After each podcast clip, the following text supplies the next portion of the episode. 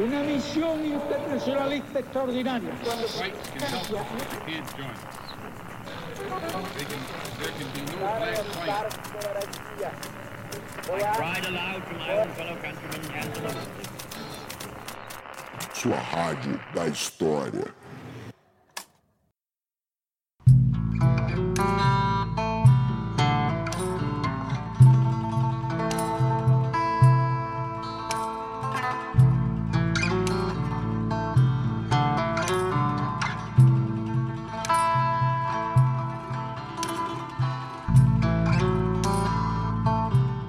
Dia, boa tarde, boa noite, tripulantes. Aqui quem fala é o Rafinha e eu sou o marinheiro que comanda esse motim. Bem-vindos a bordo, porque esse é o podcast História Pirata.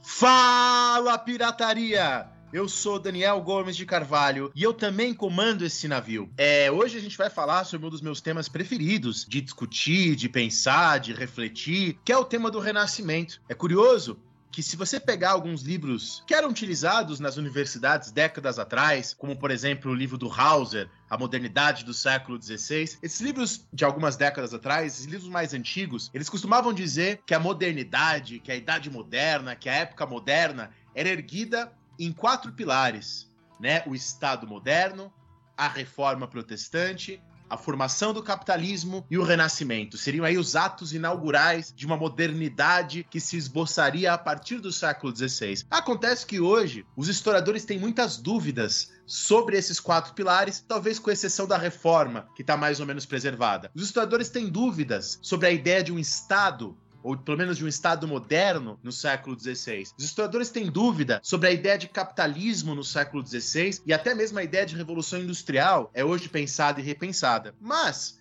Há também muitas dúvidas, e é sobre isso que falaremos hoje, acerca do conceito de renascimento, né? Eu falei do livro do Hauser, no qual o renascimento tem um lugar central, mas se você pega um livro mais recente, como o livro do Paulo Viola, né? A, a, a Europa Moderna, a História de uma Identidade, o Viola não vai colocar o renascimento no mesmo lugar. Esse é um livro de 2004. Pensemos numa citação de um historiador chamado William Boschman. O Boschman num texto dele famoso sobre o Renascimento, vai justamente dizer que é um evento contemporâneo que é o colapso de uma narrativa tradicional da história ocidental. Então existe uma narrativa tradicional da Europa Ocidental que coloca o Renascimento, depois o Estado absolutista, e aí esse Estado atinge o máximo, aí vem as revoluções burguesas. Essa narrativa hoje está colocada em xeque, né? Está colocado em questão. E é por isso, para a gente discutir isso, que eu chamei hoje um especialista em história moderna e professor de teoria, de teoria da história na UNB, né, junto comigo, é, que é o Luiz César de Sá. O Luiz César de Sá é professor na UNB, é, ele fez um estágio de pesquisa na Universidade de Lisboa, na Universidade de Princeton e é, na França, na Escola de Altos Estudos de Ciências Sociais, né? Então ele vem justamente da Universidade Federal do Rio de Janeiro, onde fez toda a sua formação, passou por essa universidade e hoje está aqui com a gente para falar um pouquinho sobre o Renascimento, para a gente ver como é que surgiu essa ideia de Renascimento e trabalhar um pouco as noções modernas sobre esse tema. Dá um oi para a galera aí, Luiz. Bom dia, boa tarde, boa noite, galera. Rafinha, Daniel, muito obrigado pelo convite. Tenho certeza que o papo vai ser muito bom. Luiz, seja muito bem-vindo aqui nesse nosso navio. Ô Dani, e para essa semana, a gente quer saber o que que você tá lendo e eu não vou fazer nenhuma piada com o iluminismo radical, né, que você está lendo durante essa semana, eu prometo. Não, mas eu não tô lendo mais isso. Eu já acabei esse pedaço do meu curso na UNB. Já escrevi o textinho que eu queria escrever. Inclusive, o Luiz chegou até a ler um esboço desse meu textinho. É, essa semana eu tô lendo um livro, uma, uma edição nova que saiu, né? Os antifederalistas. A gente conhece muito bem os federalistas, né? O Hamilton, Madison, lá na história dos Estados Unidos e nunca tinha saído, nunca tinham saído os antifederalistas em português. E agora, algumas semanas atrás, saiu pela primeira vez os textos antifederalistas em português pela editora da UNB. Olha que legal. E aí eu tô dando uma olhada, justamente preparando as minhas últimas aulas aí já do ano, no último mês, na reta final. Você, Luiz, como é que tá? O que você anda lendo? Ou alguma coisa que você recomenda pro pessoal ler também? Eu ando lendo trabalhos de alunos em massa, porque a gente está chegando no final do ano. É, mas eu também é, tô lendo Nietzsche. Uh, a gente vai, vai, ter a chance, talvez, de conversar um pouco até sobre Nietzsche durante o nosso, nosso papo aqui, porque esses problemas do renascimento que a gente vai discutir, eles não são meramente de natureza histórica, mas também de natureza teórica. Uhum. Então, eu estou lendo A Genealogia da Moral, né, uma leitura, enfim, uma releitura, né, que Na verdade, eu comecei há muito tempo. E a, o outro livrinho é o que saiu em português como Sobre a Verdade e a Mentira, no Sim. sentido extramoral. Vocês conhecem, claro. Não só conheço, como tá aqui do meu lado, nesse momento, uma edição da, da editora Edra. Coincidência. A, a mesma que eu tenho aqui, exatamente. Sem combinar, hein? E mais uma vez a gente continua cometendo o erro do podcast de que eles estão aí mostrando o livro um pro outro, né? Lembrando que a imagem do livro não sai no áudio desse programa.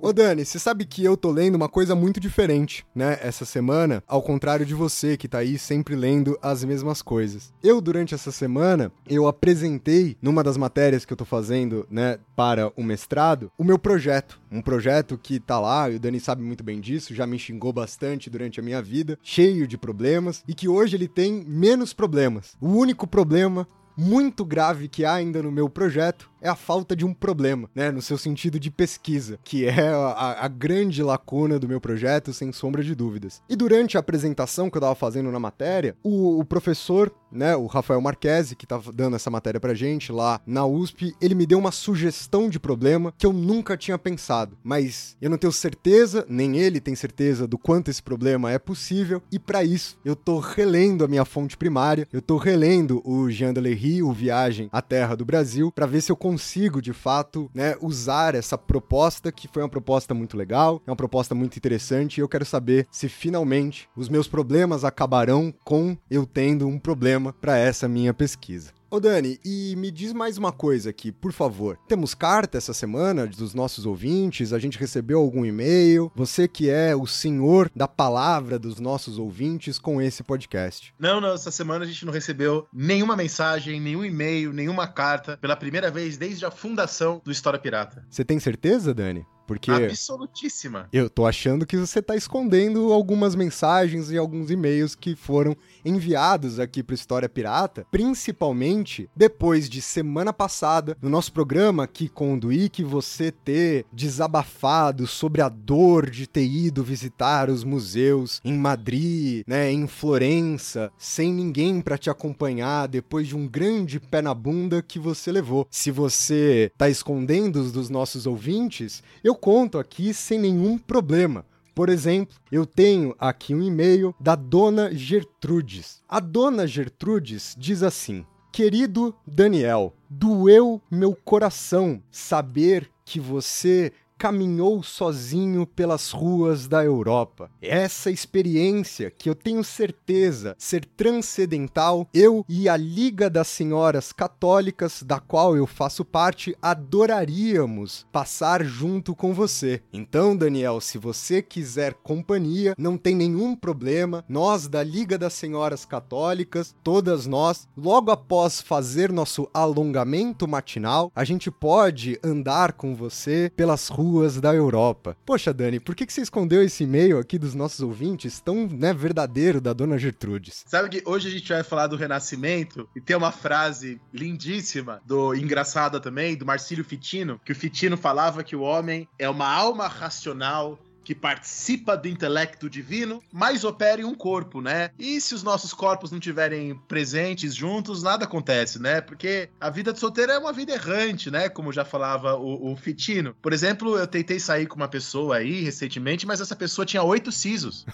né? É, ela tinha oito dentes. É, é verdade, Luiz, porque toda vez que eu chamava ela pra sair, ela, ah, tô tirando siso. Aí eu chamava dois meses depois, ah, tô tirando siso. Aí chamei três meses depois, e aí, vamos sair? Ela, não, tô com dor porque eu tirei o siso. E foi oito vezes, coitada. Então, assim, a gente se compadece, né, com esses corpos que sofrem devido a- ao excesso de sisos que estão retirando. É legal, Dani, porque a dona Gertrude, ela já te retirou os sisos dela, assim como os demais dentes. Se tem alguém que não vai te deixar sozinho, é sem sombra de dúvidas a dona Gertrudes. Fica aqui meu abraço pra dona Gertrudes. Estou respondendo, inclusive, o e-mail dela com o seu telefone e aquela foto que você tanto usa, que eu tirei pra estar na, na contracapa do seu livro e assim por diante. Agora, se você quer apoiar mesmo o Dani, muito melhor do que oferecer companhia pelas solitárias ruas europeias, é você ajudar esse podcast a ficar aqui sempre no mar por meio do nosso PicPay. Vocês lembram que a gente tem lá o nosso programa de financiamento para esse podcast ficar sempre no mar. É só você baixar o aplicativo do PicPay no seu celular, pôr lá na barrinha de busca História Pirata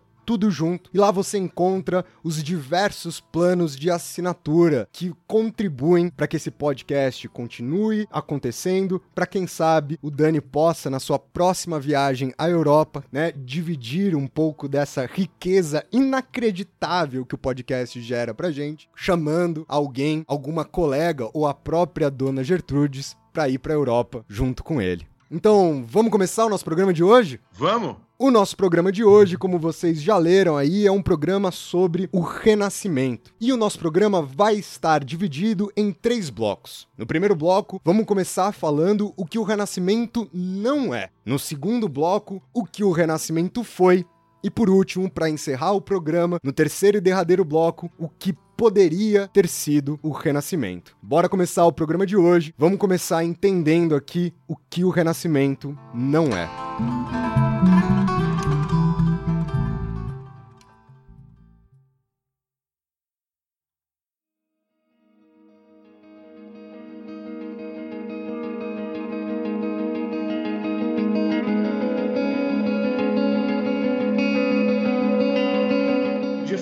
eu, achei que a, começar a conversa assim seria muito importante, muito interessante, porque é, antes de a gente pensar é, o que, que o Renascimento é, pode ter sido, antes de a gente pensar as suas características, antes de a gente pensar é, o que, que essa palavra pode ter significado como um fenômeno, é, a gente precisa determinar, é, digamos assim, o campo de significados dela. Né? O, o, o que isso quer dizer?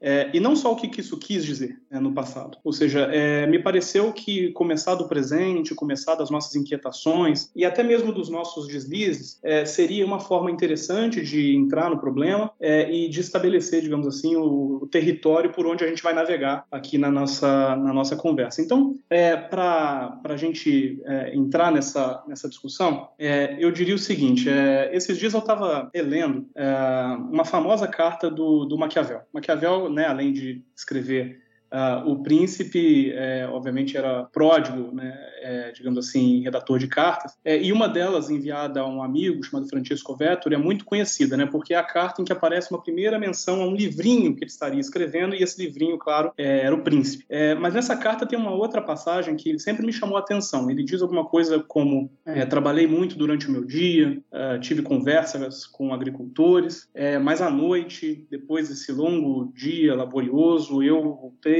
é, para os meus aposentos e então me vesti com as minhas melhores roupas uh, e pus-me a conversar é, com os antigos, e aí ele cita alguns, ele cita, se não me engano, Sêneca, já não, já não me lembro, é, e eles, uh, o final é mais ou menos assim, uh, com a humanidade me responderam. Foi é... assim, né, Luiz, que o Maquiavel inventou o cosplay. É, é, exatamente, exatamente. E, e, e, o que você disse tem uma importância extraordinária, porque você vai ver como eu vou terminar a minha, a minha anedota de introdução. É, esses dias eu estava, enfim, por aí na internet e eu encontrei um perfil é, de uma pessoa cujo nome, obviamente, eu não vou dizer, mas eu, eu lhes darei uma dica. Ele certamente é um amigo da dona Gertrudes. É, é do mesmo circo. É, e esse amigo da dona Gertrudes, ele, ele, ele postou essa, essa, esse trecho. É, é, e, e, junto desse trecho uma foto. Na foto ele estava, obviamente, vestindo uma roupa uh, absolutamente bonita, gravata borboleta, é, e ele então, com todo orgulho, diz, né, estou aqui como Maquiavel em diálogo com os antigos esta noite. Em casa, obviamente, não estava de pijama, estava né, é, de smoking. Então, é,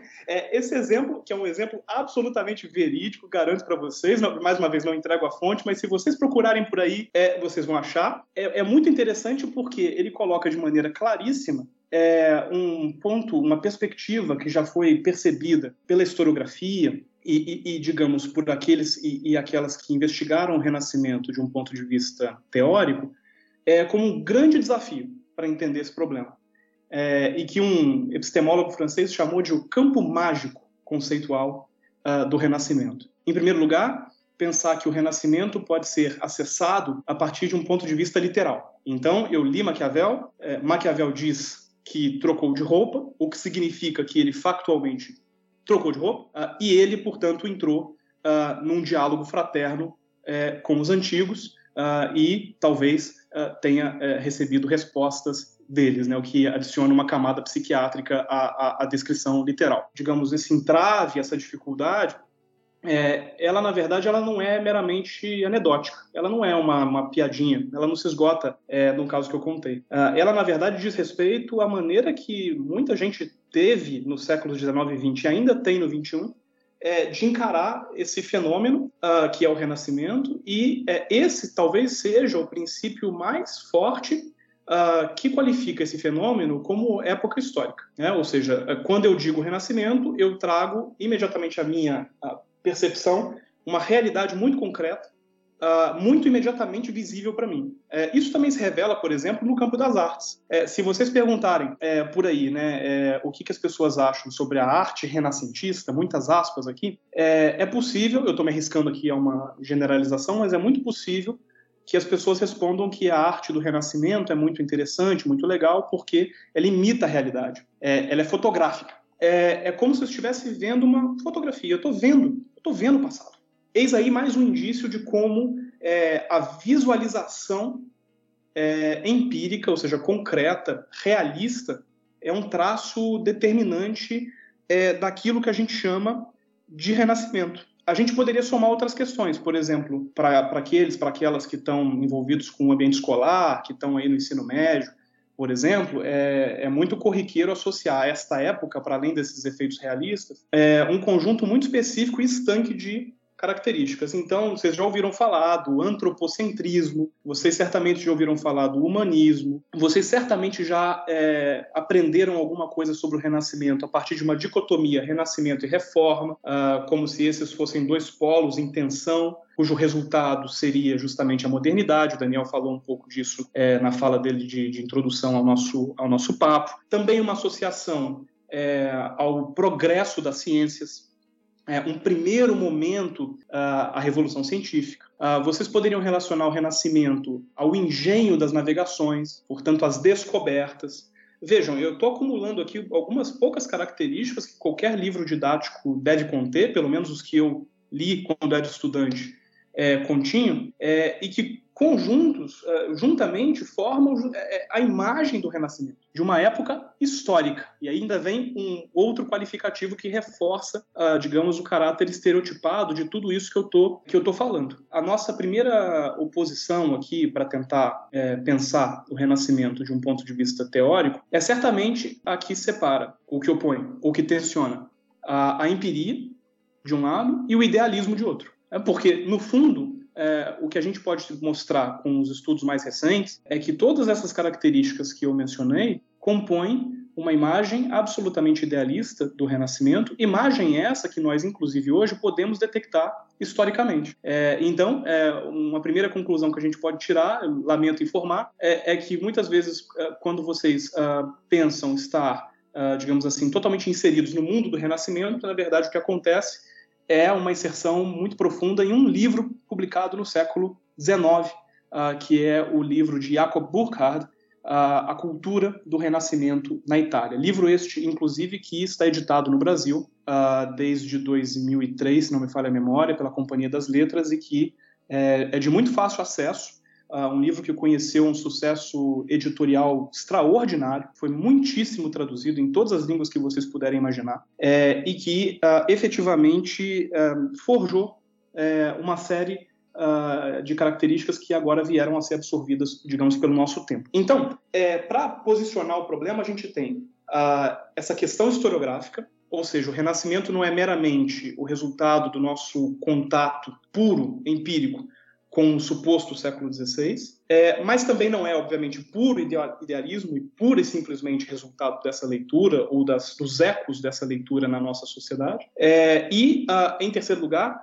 a gente pode uh, dizer que um, o Renascimento, uh, como categoria analítica, ele, se ultrapassar essas questões, vai chegar a, a um outro território que é justamente determinar, entender ou explicar para nós que somos profissionais da área, é, em que medida uh, há ali uma alteridade muito estranha para nós, muito distante de nós, uh, e que precisa, portanto, ser é, efetivamente esclarecida, uh, demonstrada, é, para que a gente tenha uma relação, digamos assim, historicamente densa é, com tudo isso. No fundo, a, a, nossa relação com o Renascimento acabou enveredando por, esse, por esses caminhos que eu citei é, brevemente até agora, porque os sentidos dos objetos, dos artefatos, dos discursos daquele tempo se esvaziaram. Uhum. Quer dizer, uh, o que o Maquiavel possivelmente quis dizer é, naquela carta já não é acessível para nós de maneira automática. E aí não se trata meramente do contato com o que a gente na historiografia chama de fonte, né? porque a fonte é extremamente acessível. Se vocês procurarem as cartas de Maquiavel online, está tudo muito facilmente à disposição, inclusive em português.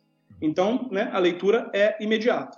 É, e eu estou aqui citando Maquiavel como um exemplo, mas eu poderia falar de Camões, eu poderia falar de Shakespeare, eu poderia dar inúmeros outros uh, que apontam para a mesma direção. Mas, uh, digamos, os instrumentos, as características sociais, uh, os comportamentos que justificavam, que ensejavam a, a escrita daquela carta daquela maneira, a gente já não conhece. Então, é, o trabalho profissional aqui da historiografia é justamente recompor na medida das nossas possibilidades, e óbvio que aqui não há um segundo idealismo de, bom, então com as ferramentas da historiografia a gente vai ver tudo, né? mas é recompor uh, a verossimilhança de práticas que se esgotaram. Mas também entender em que medida todos os tempos que nos separam desse momento inaugural na nossa conversa, que é Maquiavel escrevendo a carta, também eles constituíram sentidos para o Renascimento. Então nós temos Renascimento em muitos tempos, ou, para ficar mais fácil, renascimentos. E não é o renascimento no plural no sentido do Panofsky que está falando, né? Quando Panofsky fala em renascimentos, ele quer falar, ah, teve o renascimento medieval, depois o renascimento italiano. Aqui você está falando das várias apropriações dos renascimentos, construções sobre o renascimento ao longo do tempo, não é? Exatamente, exatamente. Ou seja, o que eu quero chamar a atenção aqui, Daniel, é para a espessura do tempo. Uhum. É como o, o tempo pra, é espesso, é difícil de penetrar. Uh, e é difícil de penetrar porque muitas camadas de sentido vão se sobrepondo. Então, no século XIX, se formula uh, uma ideia do Renascimento, por exemplo, como época histórica. E isso funciona, isso tem rendimento, até hoje, de certa maneira. Mas nos séculos 20 e 21, outras camadas se sobrepõem. Por exemplo, a camada que vai é, dar valor ao Renascimento é, do ponto de vista econômico-cultural. Uhum. Então, conhecer o Renascimento, por exemplo, hoje em dia, é, mais do que fazer reverência a uma época histórica, idealisticamente, como esse sujeito que se vestiu para falar com Maquiavel à noite, é, é também, de certa maneira, dar uh, tons de, de, de, cultura. Quer dizer, se eu quero parecer culto, se eu quero parecer erudito, o que, que eu digo? Ah, eu gosto muito de Michelangelo. Ah, nossa, o último quadro de Da Vinci é extraordinário, né? aquele último que foi encontrado, e, portanto, aí é uma dimensão. Uma dimensão propriamente sociológica da nossa cultura e do nosso tempo, que é produzir distinção pelo saber. E o Renascimento é um território por excelência disso. Por excelência. Em segundo lugar, existe uma dimensão econômica que preencheu os vazios de sentido da arte do Renascimento. Afinal de contas, se os códigos históricos já se perderam para a maioria das pessoas, o valor atribuído a, aos objetos materiais, não. Aliás, eu trago à tona aqui o, o, caso mais famoso, recente, que também ocupou a mídia durante um bom tempo, que é o do Salvator Mundi, uh, um quadro que, enfim, teria ficado perdido durante muito tempo e que uma família, ah, se não me engano, na Inglaterra vendeu por 45 libras e que depois chega é, a uma casa de leilão, se não me engano, a Christie's, em Nova York, e aí os especialistas é, é, declaram que ali está a mão de Da Vinci e no momento em que essa declaração produz os efeitos desejados, ou seja, convencer o público de que era Da Vinci, o quadro é vendido, se não me falha a memória, por 450 milhões de dólares para um desses sheiks uh, do Oriente Médio. Portanto, é, vejam, aí nós temos uma dimensão do Renascimento é, totalmente inusitada. Né? Se nós considerássemos esses textos, por exemplo, do século XIX.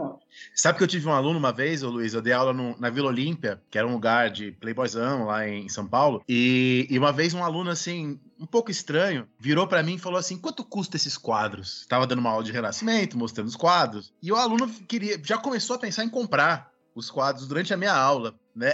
assim, é essa coisa da dimensão. Um comentário que eu queria fazer que eu acho muito interessante, até para marcar isso para o ouvinte, é uma coisa muito profunda que você falou e que é muito difícil das pessoas que não trabalham com história perceberem. E que é uma coisa que os nossos estudantes reproduzem. Por exemplo, uma estudante nossa escreveu um trabalho dela o semestre passado e eu puxei isso para discutir na sala de aula. O renascimento valoriza o homem. Né? E essa frase é uma frase que é, é, é você é aquilo que a gente chama de uma hipostasia, né? Você dá vida para um conceito como se ele fosse autônomo em relação à realidade. E eu acho que no, na, na percepção das pessoas, é isso que acontece em relação ao Renascimento, como você falou muito bem. Pensa-se em Renascimento, então quer dizer três séculos, 14 ao 16, e você coloca uma série de tópicos associados a esses três séculos: humanismo, antropocentrismo, oposição à Idade Média, e isso parece adquirir na cabeça de um estudante de ensino médio, de ensino fundamental, e ele leva isso para a vida dele, um caráter explicativo, né? Como se isso explicasse alguma coisa. E como se isso fosse algo inerente ao passado e óbvio. Quando, na verdade, isso é uma construção que tem muito a ver com Burkhardt.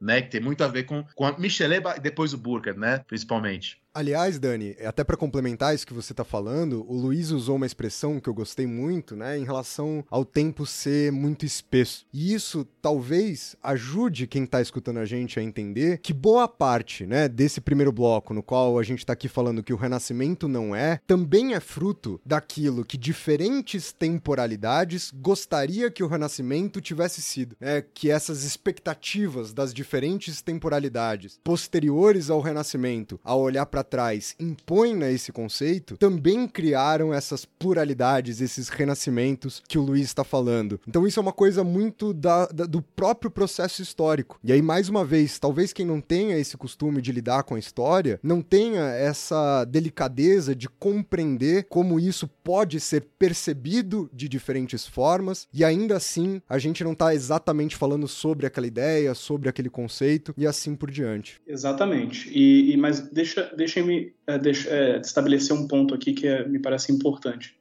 É, isso não se trata, obviamente, de ingenuidade das pessoas. Né? É, de maneira alguma aqui eu gostaria de estabelecer a ideia de que, bom, né, somente né, um bando de historiadores eruditos, é, enfiados em escritórios, conseguem ver o passado. Isso é muito pouco interessante. Até porque é, as maneiras como o Renascimento, digamos assim, é, é apropriado hoje são maneiras absolutamente coerentes com, digamos, os padrões da nossa temporalidade. Não há nenhuma incongruência.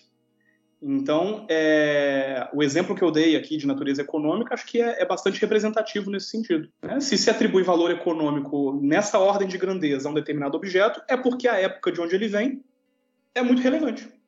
E, e pronto, isso faz sentido. Agora, o que o Rafinha diz com muita clareza é que o nosso trabalho profissional é, de certa maneira, fazer, eu vou usar aqui uma expressão uh, antiga, mas fazer uma arqueologia das várias camadas de sentido que vão se sedimentando ao longo do tempo que produzem essa espessura de que eu é, lhes falava. E esse é o lado interessante, potente, crítico uh, do estudo profissional é, da história é, e que vocês podem, é, naturalmente, um, digamos, conquistar ou, ou dominar uh, vindo aqui para a Universidade de Brasília trabalhar com a gente. Deixa eu fazer aqui um jabá. Obrigado. Até mesmo, Luiz, se a gente pensar aqui nisso que você falou, é, a gente não pode esquecer que o Burker está fazendo um trabalho de historiador.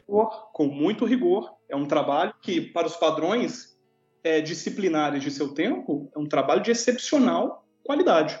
Né? Ou seja, aqui também não queremos transformar Burkhardt ou Michelet ou Izinga, de quem a gente pode falar é, depois, é, em caricaturas é, como, como, se eles fossem os intelectuais ingênuos que não entenderam o que era o Renascimento, é, e nós, sim, fôssemos né, os e as, as, sábias da montanha que descem né, é, de lá de cima para explicar aos povos a, a, verdade do passado. Na verdade, é, estudar história é muito interessante, né, porque, a, acima de tudo, é uma lição de humildade.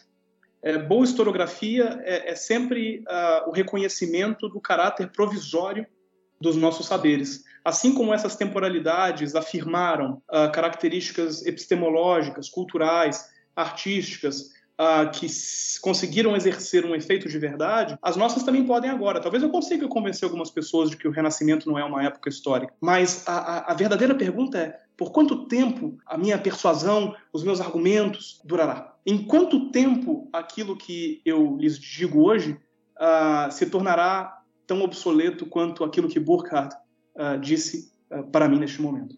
Acho que essa é, é a pergunta e, e, e, essa é, digamos assim, a, a base é, do meu trabalho com esses temas.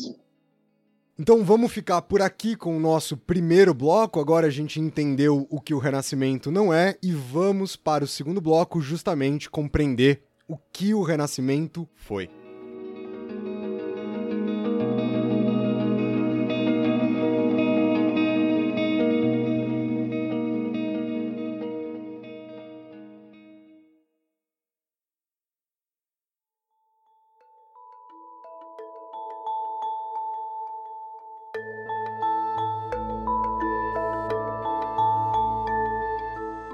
Porque afinal ele é o quê? Ele é uma época? Ele é um movimento? Ele é uma, um, uma coisa só nas artes?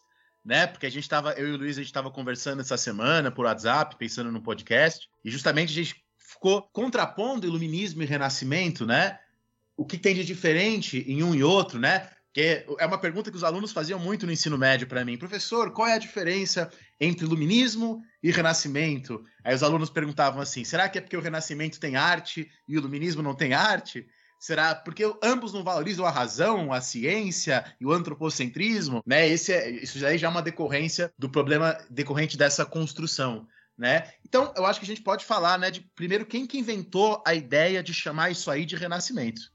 É, longe de mim querer aqui estabelecer uma, uma busca das origens né, e encontrar verdadeiramente quem foi a primeira pessoa que disse pela primeira vez renascimento, fique muito claro. É, mas é, a gente pode começar, é, Daniel, eu acho, pensando o seguinte: renascimento como época e como um idealismo é indissociável de renascimento como estilo. É, então, a, a, primeira, digamos assim, não a primeira, mas um momento forte é melhor dessa forma. Um momento forte é, da ascensão da noção de renascimento, sobretudo até para além dos círculos acadêmicos e, digamos, para um cenário cultural mais geral. É, aliás, Burkhardt foi muito lido né, desde cedo é, e não só por intelectuais, digamos assim, é, aproximava essas duas características e fazia algo com essas duas características que se tornou um procedimento que nós conhecemos, que é usar a combinação de arte e cultura ou seja, Renascimento como época cultural e Renascimento como estilo, ou seja, uma certa maneira de pintar,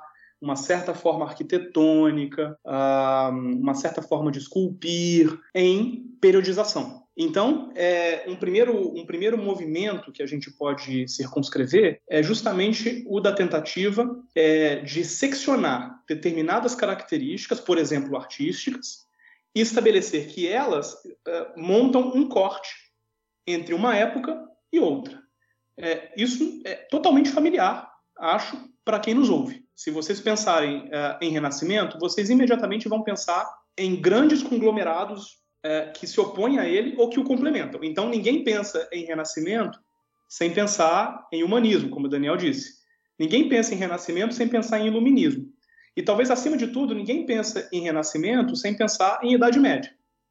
Né? E, e, a oposição entre Idade Média e Renascimento, no sentido vulgar, é, é, uma oposição que parece epistemológica, mas que tem corte artístico. É basicamente a oposição entre o escuro e o claro, entre as trevas e a luz. É, por exemplo, aquilo que era uma, uma característica muito específica de uma certa técnica é, cujos usos funcionavam num certo lugar, que é o gótico, de repente se transforma num subtópico do grande tópico, ou seja, uma subcaracterística da grande época. E essa característica, de repente, passa a valer não só artisticamente, como epistemologicamente, exercendo a função do, do que é escuro, do que é sombrio, e até hoje, quando vocês pensam é, em gótico, pode ser que essa associação é, venha à mente. É, por oposição, o Renascimento, como época, é a era da luz, da cor, do brilho, e o brilho artístico, de alguma maneira, desliza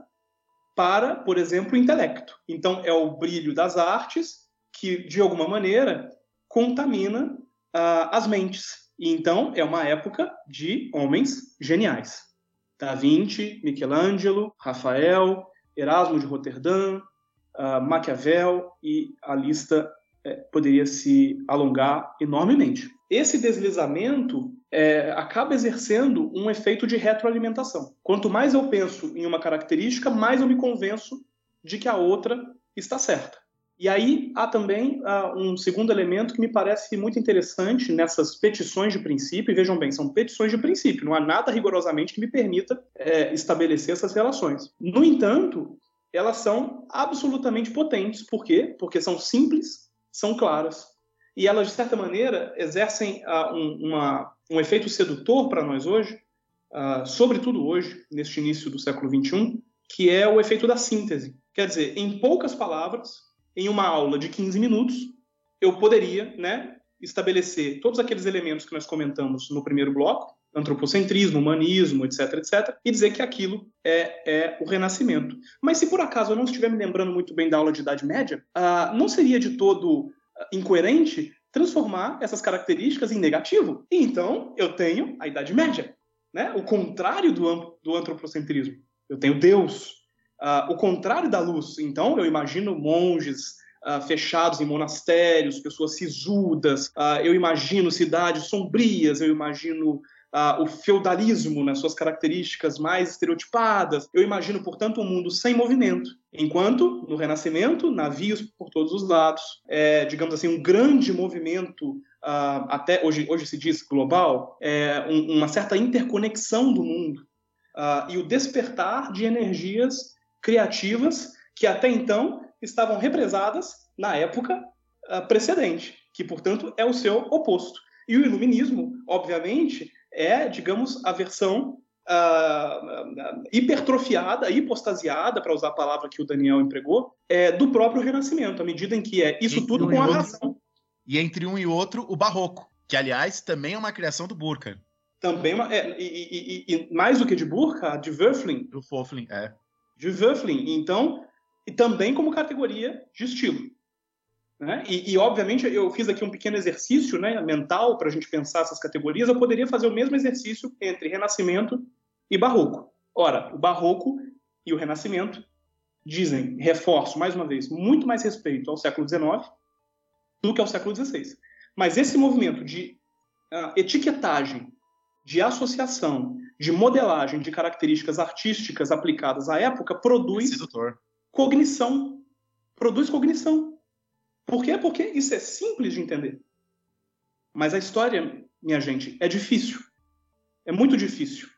Então, a, a gente vai ter chance de discutir um pouco isso no, no terceiro bloco, não vou me adiantar. Então, a gente está aqui uh, pensando, sobretudo, que o Renascimento foi o resultado de um processo epistemológico de idealização e de simplificação. E é óbvio que a, a, o acesso a, de culturas de massa a esses saberes potencializa esses efeitos, é, digamos assim, é, de, de simplificação.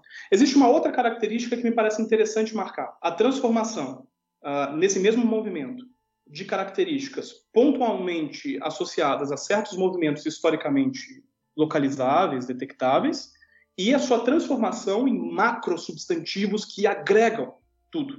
Aí a gente entra no papo sobre o humanismo. Quer dizer, né, se, se, se a gente voltar aqui à nossa reflexão sobre o que é o humanismo de maneira geral e no sentido pedagógico, escolar, é, até hoje, é, a gente, na verdade, é, vai pensar em tudo, menos no que é, a palavra humanista é, verossimilmente significou nos séculos XV e XVI. Ali ela tinha um sentido, e vejam, eu estou falando de humanista, não de humanismo.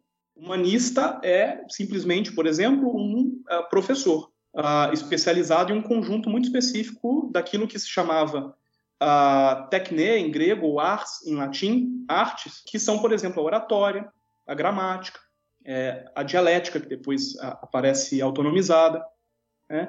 Vejam, é, esse exemplo é interessante, porque a própria palavra ars, em latim, hoje nos leva a engano, né? porque a gente já traduz corretamente por arte, mas arte é de uma outra ordem para nós.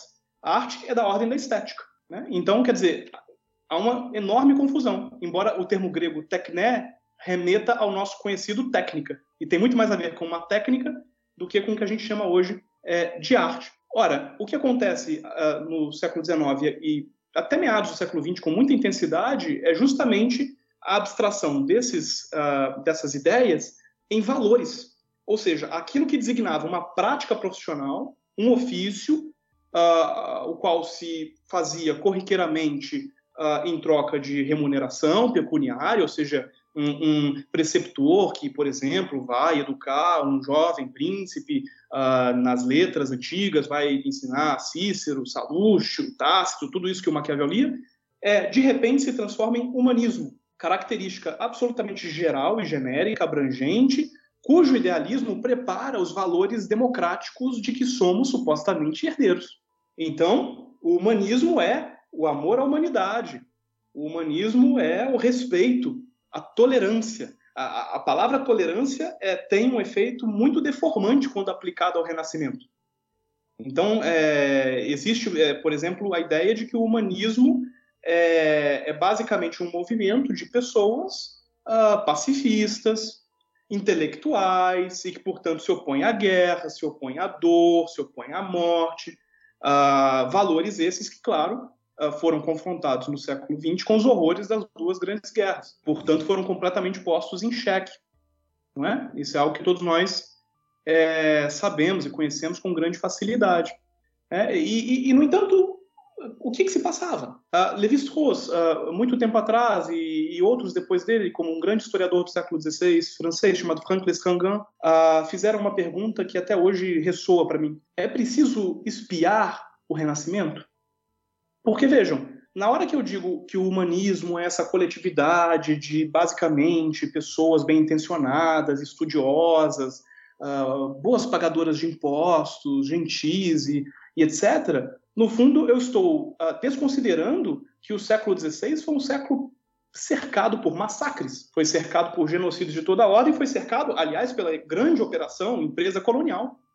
Uh, essa sim de que, de alguma maneira, nós somos herdeiros e massacres, inclusive, mais profundos do que a gente tem durante a chamada Alta Idade Média, por exemplo. Massacres é. de proporções maiores. É curioso, Luiz, como essa síntese, né, da qual você estava se referindo constantemente, ela não está muito atrelada a uma perspectiva de linearidade das ideias, da técnica, do campo da arte, principalmente com a Idade Média como uma espécie de pilar referencial, essas noções quando feitas de maneira vulgar, elas se evidenciam. Então parece, né, pinta-se, para usar aqui a, a, a, metáfora artística, que a Idade Média é incompetente do ponto de vista da técnica artística e que o Renascimento emerge a competência, a técnica, a habilidade e que ele, portanto, define-se a partir disso. Quando, na verdade, ao fazer isso, a gente acaba deixando nas sombras muitas expressões da técnica medieval que estão lá presentes e que a gente não reconhece a fim de validar essa noção linear da técnica, da arte, das ideias, até mesmo no sentido que o Dani falou quando as pessoas pensam iluminismo como um renascimento hipertrofiado, é porque ele dá sequência dentro desse processo da linearidade. Eu não tenho certeza se tá no Gombrich isso, mas eu acho que sim. O Gombrich mostra, por exemplo, uma, um, um modelo de madeira de uma pietà, né, em madeira.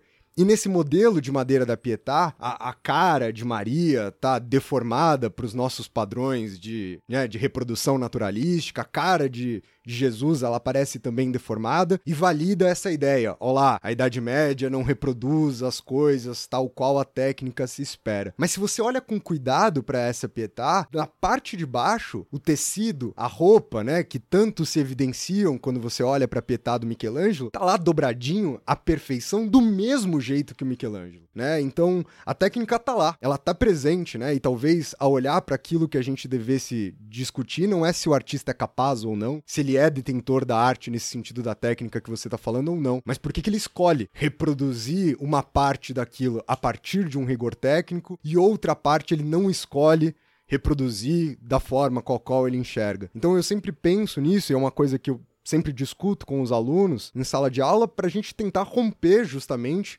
com essa premissa de que há uma, um caminho no qual a gente vai acumulando ideias, no qual a gente vai acumulando técnicas e tentar pensar esses movimentos a partir muito mais das suas especificidades do que simplesmente em relação ao que vem antes ou aquilo que vem depois. Então, algumas dessas palavras, e aí, Luiz, se algo que eu falar aqui tiver errado, você me corrija, para deixar mais claro aqui pro ouvinte. Primeiro, quando a gente fala, quando, a gente, quando se usava a palavra artista, no período que a gente está chamando de Renascimento, a gente está aqui contestando né, a ideia de chamar isso de um período, mas o artista naquele período era aquele que estudava sete artes liberais. Né, o trivium, a retórica, a dialética, a gramática, e o quadrivium, a música, a aritmética, a geometria e a astronomia. Então, o artista era aquele que estudava as sete artes liberais e não, aqui, e não artista no sentido de hoje. Né? O que nós chamamos hoje de artes eram vistas na época do Renascimento como artes mecânicas e não como as artes liberais dos artistas. É, é exatamente o que o, o Luiz está falando aqui, as diferenças de sentido desse outro mundo.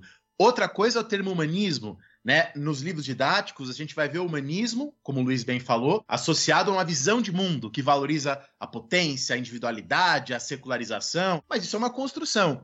Os humanistas, na época, era, na verdade, um grupo de pessoas, de professores dentro das universidades medievais, que além do trivium e do quadrivium, valorizavam também os studia humanitatis, né? A gramática, a retórica, a história, a poesia, a filosofia moral. E aí, se você convencionar que o Renascimento é uma época do século XIV ao XVI, esses humanistas são anteriores ao Renascimento. Né? Os humanistas vêm antes, os humanistas estão na Idade Média, então já está aí o problema de associar humanismo e renascimento, renascimento e rompimento com a Idade Média, mas como se os humanistas, se é, o humanismo, entre aspas, seria um fenômeno medieval. Essa ideia do renascimento como uma época tá longe de ser uma coisa posta naturalmente naquele período, como às vezes pode parecer, mas trata-se de uma construção, e uma construção, como o Luiz falou muito bem, do século XIX, que pega algumas características da arte e transforma em características de um período, ou pegam algumas coisas específicas de um lugar ou de outro e generalizam para todo um período de três séculos. O primeiro a usar Acho, acho, que até o Luiz provavelmente vai falar mais sobre isso, né? Mas o primeiro a chamar o Renascimento de uma época foi o Michelet, em 1855, no sétimo volume da sua História da França, quando ele fala que é a descoberta do mundo e do homem, que o Renascimento é quando o homem descobre a sua subjetividade, assim como sujeito de intervenção, de produção, de realização de projetos. E aí, na esteira do Michelet, na década de 1860, o Burkhardt escreve a cultura do Renascimento na Itália, e ele vai dizer, vou só citar o Burkhardt aqui e passo a palavra de volta para o Luiz, ao homem Deus concedeu essa condição paradoxal, a de não ter condição, este limite, o de não ter limite, esta clausura, a de ser posto como autopondo-se a si próprio. Maravilhosas as passagens do Burkhardt, né? E são tão maravilhosas que eu quero concordar com elas, de tão lindas que elas são. Mas é, é o que o Luiz falou, ele pega a biografia do Albert e ele transforma isso numa característica de uma época, né? Ele pega uma abertura na pintura e transforma isso numa abertura do espírito que caracteriza o século XVI. E assim por diante, não é? Exatamente. E, e, a passagem que você acabou de ler aí mostra como, no fundo, a imagem que se cria é da liberdade humana, né? Finalmente, é, o homem é, se libertou de alguma coisa, que caberia explicar, e agora exerce as suas faculdades é, de maneira absolutamente livre, portanto original, criativa, e aí, portanto, emerge justamente uh, um dos subtítulos de A Cultura do Renascimento da Itália, né, um dos tópicos que é justamente a, a descoberta do homem do mundo. Agora, veja, uh, Michelet, uh, se nós pensarmos o, o, projeto de Michelet, isso fica tudo muito claro. No fundo, esse era um projeto cujo objetivo era, de certa maneira, ressuscitar os mortos, trazê-los de volta revê-los, e, e, não revê-los na sua pura objetividade empírica, mas revê-los nas suas ligações empáticas. Conosco, nós, ante, não nós agora, mas esse nós é, do século XIX. Então, aí, é, certamente, uma, uma tentativa de, de conexão que também não é só da ordem do racional, Uh, não é meramente o resultado, né, digamos assim, como a gente chamaria hoje, anacronicamente, positivista da recolha das fontes e do juízo uh, sobre elas, mas também, de certa maneira, uma, uma pretensão maior. É, e isso dá à ideia de idealismo mais uma camada de, de sentido. É, o, os exemplos do Rafinha são muito interessantes, né, quer dizer, uh, o que, que nos impede de pensar continuidades, por exemplo, entre o modelo plástico associado ao mundo medieval uh, e outro associado ao Renascimento, digamos assim. Né? Primeiro, a genialidade de Michelangelo, né? para ficar no exemplo, ou seja, aquilo que ele fez é absolutamente único e singular para nós e, portanto, não se presta a comparações senão com outros gênios supostamente do mesmo calibre. Mas vejam, esse exemplo é interessante porque ele nos dá a mostra de como uh, as nossas decisões, ou não necessariamente decisões, os nossos a priori epistemológicos condicionam a nossa maneira de olhar para o passado. Quem olha para o passado sem fazer essa comparação já pressupôs o corte entre Idade Média e Renascimento. Antes mesmo de, talvez, ler a primeira página do livro que está lendo e antes de escrever a primeira linha do trabalho que está redigindo. É, essas decisões foram tomadas, seja pelo próprio indivíduo ou seja pelo, digamos, pelo universo que o circunda, ah, vamos dizer assim, é, para simplificar. Ao mesmo tempo, além do corte da cisão entre Renascimento e Idade Média que esse exemplo nos dá, ele nos mostra o outro lado da moeda idealista, que é o progresso. Quer dizer, o que se fez na Idade Média certamente tem que ser inferior ao que se fez no Renascimento, né? E, obviamente, tudo isso é, cumulativamente vai se construindo até chegar a nós que somos, obviamente, né, nessa narrativa, o cume, né, o ápice o, né, da civilização. Aliás, esse é um outro tópico que nos permite introduzir a discussão sobre iluminismo. Talvez o Daniel queira, queira falar um pouco é, a respeito depois, porque é, aqui nós temos também, de maneira subjacente, a ideia de uma perfectibilidade é, da condição humana explicitada nas técnicas, né, nesse horizonte da, da, do que a gente chama de artes plásticas hoje. Então, quer dizer, um exemplo muito concreto. Por que, que o Renascimento prevalece sobre o que é medieval? Por exemplo, por causa da perspectiva. Quer dizer, por quê? Porque a perspectiva para nós é, digamos assim, um dado absolutamente objetivo é, da capacidade não só artística, mas técnica de representar o real. Então, aquelas imagens da Idade Média, de repente, parecem absolutamente uh, infantis, uh, desprovidas de estilo, desprovidas de engenho. Né? Um, um, exemplo muito interessante é o da arte bizantina, né? que, pra, que nessa perspectiva fica parecendo completamente uh, caricata. Né? Se você vê um Cristo pantocrato bizantino e uh, vê mais uma vez o Salvator Mundi, você né, pode tender a pensar que é, realmente Da Vinci era, era, alguma coisa da ordem do singular. E como nós temos um certo viés de confirmação é, diante de tudo isso, nós vamos sempre buscar é, características não só artística, artísticas, perdão, mas biográficas desses, por exemplo, pintores que justifiquem tanto esse estatuto de genialidade quanto a sua contribuição para o progresso da humanidade. Então, uh, se vocês uh, derem uma olhada aí, eu sugiro que uh, pausem o vídeo e abram o Google ah, e olhem o Salvator Mundi. Vocês vão ver lá que o Salvador aparece de maneira muito realista e na mão dele tem um orbe.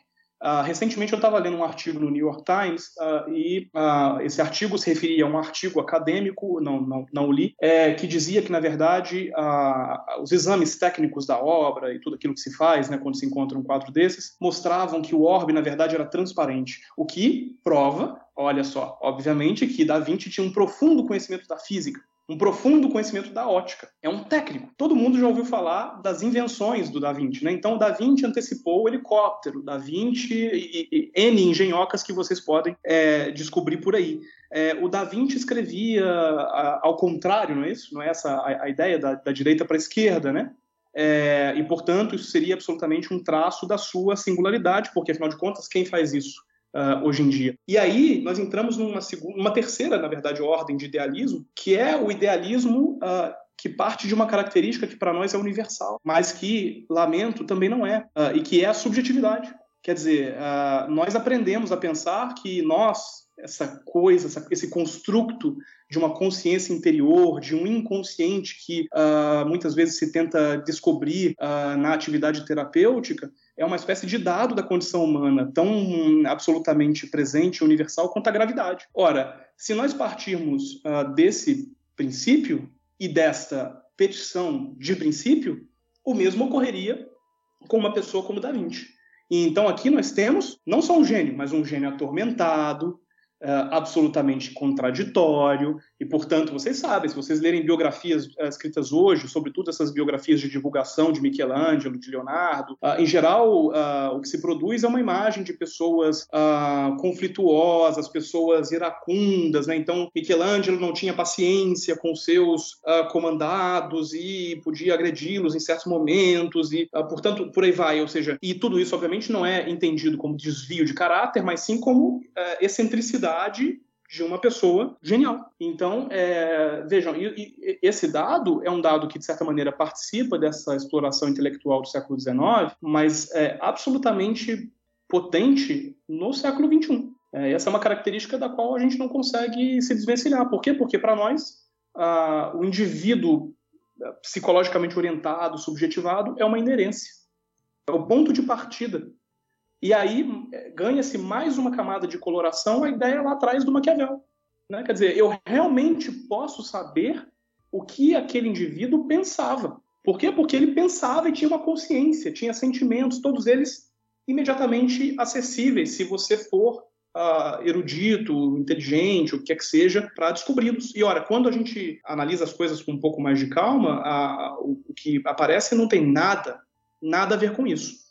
Né? É, esse é um assunto para o terceiro bloco. Legal, Luiz, e é, e é, curioso, né? Você falou, eu fiquei me lembrando do texto do D'Alembert, o ensaio sobre os elementos da filosofia. E é curioso porque eu fui preparando aula, né, esse semestre, eu percebi isso. O Cassirra abre o livro dele sobre iluminismo com essa citação. O Anthony Pagan, que é um historiador de agora, né, que tem o livro lá de 2014, abre com a mesma citação. Então, assim, há toda uma tradição de historiadores do, do, do iluminismo que, curiosamente, todos eles pegam esse texto do D'Alembert e até hoje usam como imagem. É um texto que o D'Alembert cria uma cronologia, uma genealogia, como a gente quiser chamar, para o próprio iluminismo. E aí o D'Alembert fala, ó, oh, lá no século XV, você teve a queda do Império Turco-Otomano.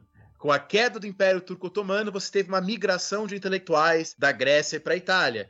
E aí veio o Renascimento, né? E é curioso que há livros didáticos que ainda reproduzem essa narrativa aí. Mas enfim, e aí começa o Renascimento no século XV. Depois, no século XVI, você tem a Reforma. Depois, no século XVII, você tem Descartes, Newton, né? A ascensão da ciência newtoniana. Aí no século XVIII, nós, a culminância. Aí que o D'Alembert diz, né? O nosso século é o século da filosofia por excelência. E aí que ele fala que não há nada que não é analisado na sua época. Então há toda uma ideia de progresso e uma certa filosofia da história dentro desse texto do D'Alembert que a gente às vezes compra. Como eu falei, como eu estava falando aqui, o livro do Anthony Pagan reproduz essa narrativa e por mais que ele conteste, ele coloque ali a importância do direito natural, escolástico e de outras coisas, fica um pouco parecendo que isso é, é, é, correto, que a coisa é mesmo assim. Quando, na verdade, é o que eu e o Luiz estávamos conversando ontem, né? É, existe uma diferença profunda, por exemplo, se a gente pensar no campo da história social, né? nas contribuições da história social. Se você pensar que você tem um humanista e o artesão no Renascimento que circulavam pela universidade ou circulavam por aqueles espaços que são as oficinas de aprendizado. Ao passo que os iluministas estão circulando nos salões, estão circulando nas panfletagens, por exemplo, estão circulando nas lojas maçônicas, por exemplo. Então, os espaços nos quais essas ideias estão sendo pensadas são profundamente distintos, né? E tem outras significações. Então, é curioso você pensar numa continuidade nesse sentido. A história social, eu acho que nesse aspecto, ela nos dá uma resposta bastante concreta, bastante interessante para a gente repensar essa suposta continuidade no plano das ideias, né? Sem sombra de dúvida, e aqui a gente mais uma vez é, vê um exemplo de continuidade também de ruptura, né? Uma vez que é, esses intelectuais são a versão racionalizada, uh, digamos purificada daquilo que uh, da situação precedente né? Ou, ou, seja, aqui, se a gente voltar, digamos, ao repertório de características genéricas, né, é, é, o progresso do ateísmo, pelo menos da laicização do mundo, e, portanto, de um afastamento de uma característica do Renascimento que ainda era um pouco uh, contraditória com o dito antropocentrismo, que é a presença, uh, uh, digamos assim, massiva da religião na vida social. Né? Agora, a, a, dicotomia mais interessante, que também está, digamos assim, inserida no interior de uma suposta continuidade, é justamente a ideia de intelectuais.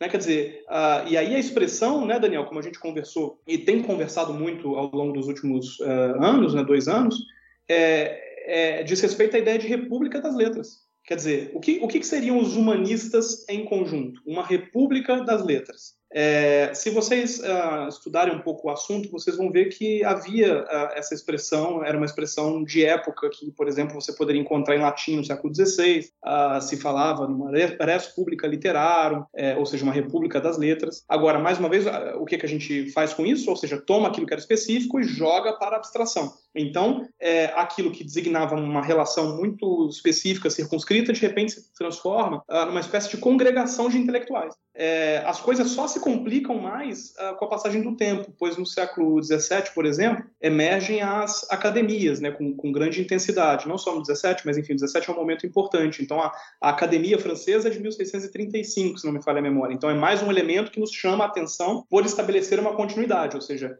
é como se eu pensasse que essa Academia Francesa de 1635 congrega os intelectuais, assim como hoje a Academia Brasileira de Letras congrega os intelectuais supostamente mais excelentes e uh, pronto. Então aí você tem uma, uma, uma, estereotipia muito, muito facilmente destacável. É, você tem também, por exemplo, a, a contaminação da ideia, digamos, iluminista de sociabilidade na época anterior. Ou seja, né, se existe esse mundo uh, dos salões, dos diálogos, dos cafés, uh, da ponderação pública dos argumentos como instrumento de avanço intelectual, uh, em suma, se vocês quiserem usar um outro termo muito polêmico, uma expressão muito polêmica, né, o nascimento da esfera pública, como né, postulada de maneira habermasiana, é, tudo isso, no fundo, se transforma num grande contínuo num grande contínuo. Aliás, é, não é difícil encontrar é, textos até hoje que não só fazem essa relação a, a partir da categoria intelectual, mas a expandem, por exemplo, para o mundo antigo. Porque um ponto que talvez tenha ficado um pouco ausente aqui da nossa conversa até agora é que se essa Idade Média é uma Idade Média completamente desconsiderável, porque é a Idade das Trevas, etc., a antiguidade greco-latina é o contrário, né? justamente a fonte de todo o saber. Né? Esse é o nosso, digamos, relato ocidental, uh, digamos assim, superior, mais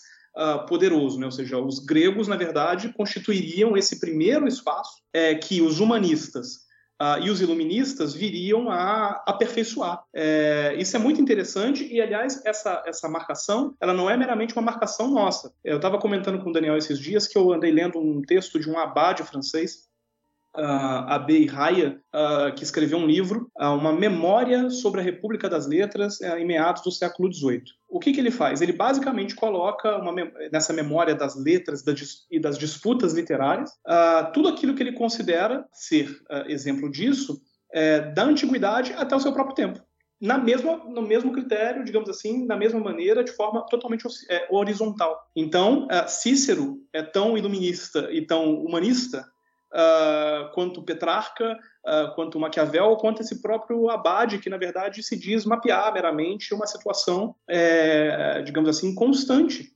é, na vida humana. É, e aí a gente pode, inclusive, entrar num outro debate, que é assim, é, sair talvez uh, desse caráter epistêmico uh, abrangente, genérico, que a gente já discutiu bastante, e também falar um pouco, digamos, da, da, experiência do tempo que atribui a essas práticas uma espécie de valor interior de condição humana. Então, é, e isso, isso também é, uh, este também é um mecanismo de validação é, dessas relações. Pois, se, por exemplo, a ideia da intelectualidade, a ideia do debate intelectual, a ideia da literatura, se tudo isso, na verdade, constitui quase que alguma coisa do nosso DNA, então é evidente que em qualquer época histórica essas condições estarão postas e algumas pessoas, mesmo em momentos de suposta uh, escuridão, é, tomarão a frente nelas. Aliás, é, é, assim que Petrarca, por exemplo, aparece nas histórias clássicas como né, um primeiro humanista.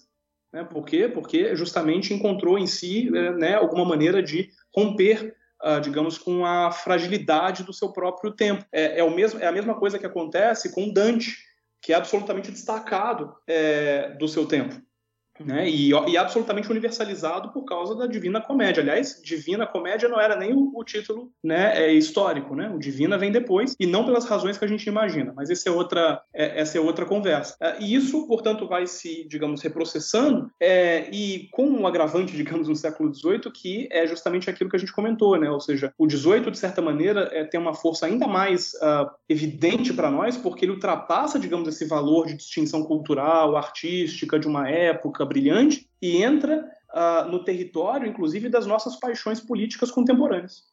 Então, essa República das Letras é, é, é digamos, do século XVIII, uh, ah, do século XIX, é, de certa maneira, aquela que preparou, uh, organizou e dispôs os nossos valores os nossos valores democráticos, por exemplo, é, a nossa organização política, os nossos sistemas políticos. É, aliás, por isso que o iluminismo, de certa maneira, não sai do debate público com facilidade. Né? O Renascimento me parece ter sido setorizado. Então, ele realmente está agora no domínio das artes, no domínio econômico uh, e nesse domínio de uma distinção cultural, ao passo que o iluminismo, de certa maneira, é, o, digamos, o ponto de partida da, da, da luta pela, eu vou usar uma expressão de eleição norte-americana, pela alma uh, do Ocidente. Tanto que você tem hoje os movimentos. Eu tava falando isso com os alunos, né? Você tem hoje uma coisa bizarra, que é o movimento neo-iluminista, tá? E eu, eu, eu, descobri isso há poucas semanas. Tem vários deputados brasileiros aí, alguns à direita, outros à esquerda, que estão advogando, se chamando de neo-iluminista e promovendo isso, e lembrando tal do livro, aquele livro estranho do Steve Pinker,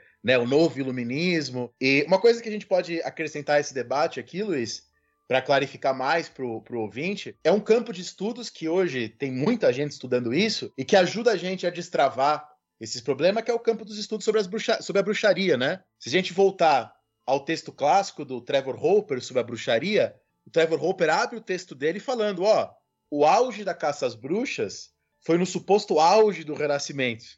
Né? E assim, esse fato ajuda a gente a desconstruir um pouco isso, né? Tem a frase do que eu separei aqui também do Trevor Hopper, desse artigo, o Trevor Hopper fala: nem o Renascimento, nem a Reforma, nem a Revolução Científica são, de acordo com os nossos termos, pura ou necessariamente progressistas. Eles são cheios de luzes e sombras. A Renascença foi também pagã, a Renascença é também cheia do hermetismo, por exemplo, né?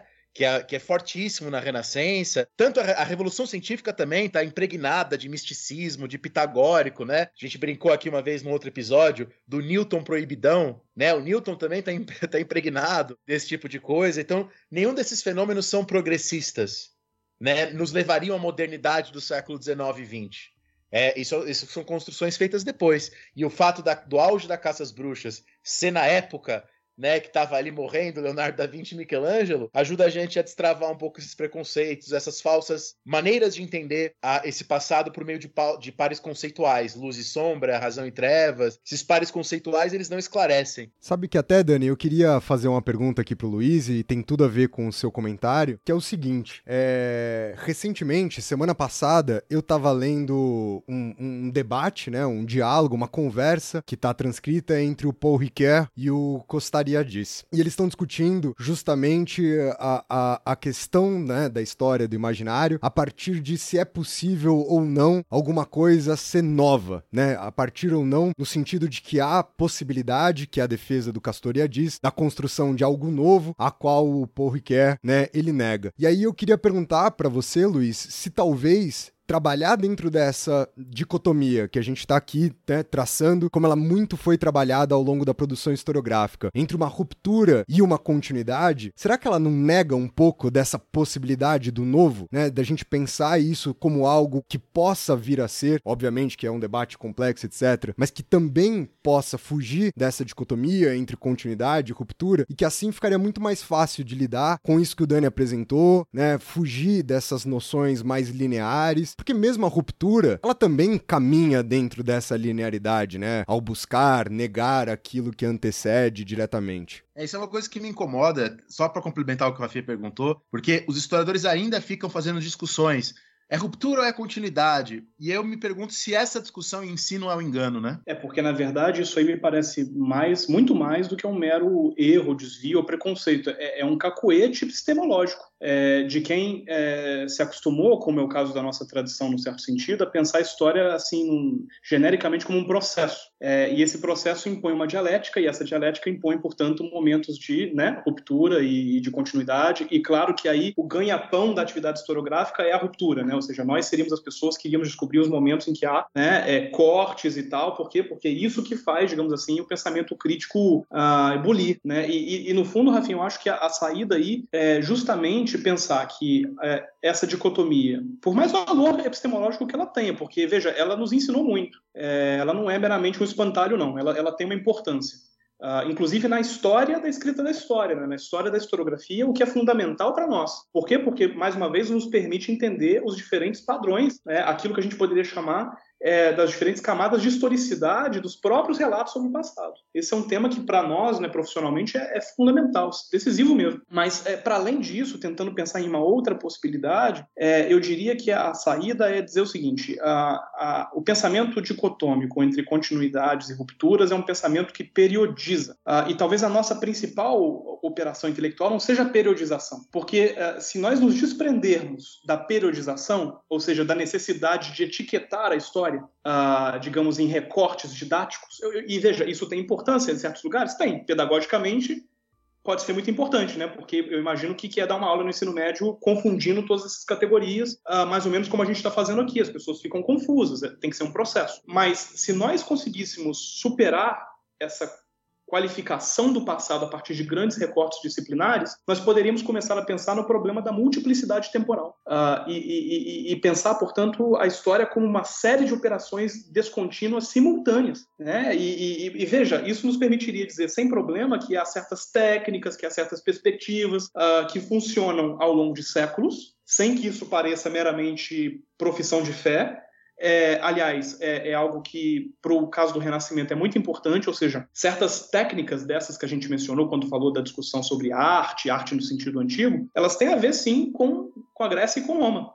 Uh, em algum nível. E, e, não é, eu não estou dizendo isso de maneira dedutiva, eu estou dizendo isso uh, baseado em estudos que demonstraram de maneira empírica como certos modos de fazer, uh, certos modos de ser, efetivamente foram, é, digamos assim, eficazes durante muito tempo. Sem que isso nos deixe, por outro lado, desconsiderar os múltiplos recortes uh, que ficam evidentes quando a gente percebe uh, a história, digamos assim, não como um grande processo, é, mas como simplesmente, ou um pouco mais simplesmente, a, a variedade do drama da, da, vida humana em algum nível. Desculpem a fórmula romântica, né? mas, é, mas é só para tentar postular o problema de maneira geral. Uh, as coisas coexistem as coisas simplesmente coexistem. Nós vivemos no mundo da Dona Gertrudes. E, e, isso é absolutamente razoável, possível. Isso não é uma contradição em termos, ela não é, ah, digamos assim, arcaica por oposição à nossa, à, nossa posição superior, supostamente superior. Nada disso. Simplesmente todas essas coisas coexistem. Ah, e é por isso que é possível dizer que há um certo renascimento coexistindo aqui entre nós hoje. É, e, e, que isso não deve ser meramente desconsiderado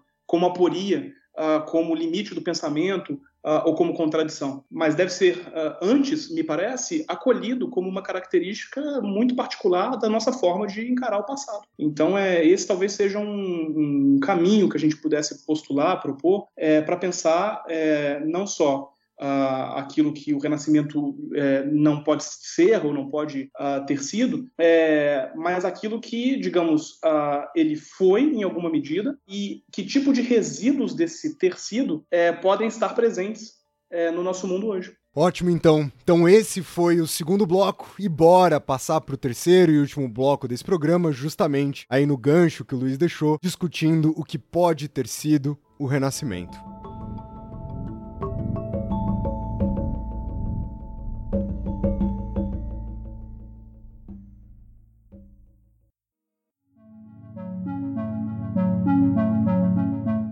A gente teve uma invasão aqui, né? A gente foi invadido o programa. Tem um curitibano invadiu esse lugar aqui. Hackearam o podcast. Pô, eu ia chegar aqui fazendo que nem o João Kleber e falar parou, parou, parou, parou, parou, né?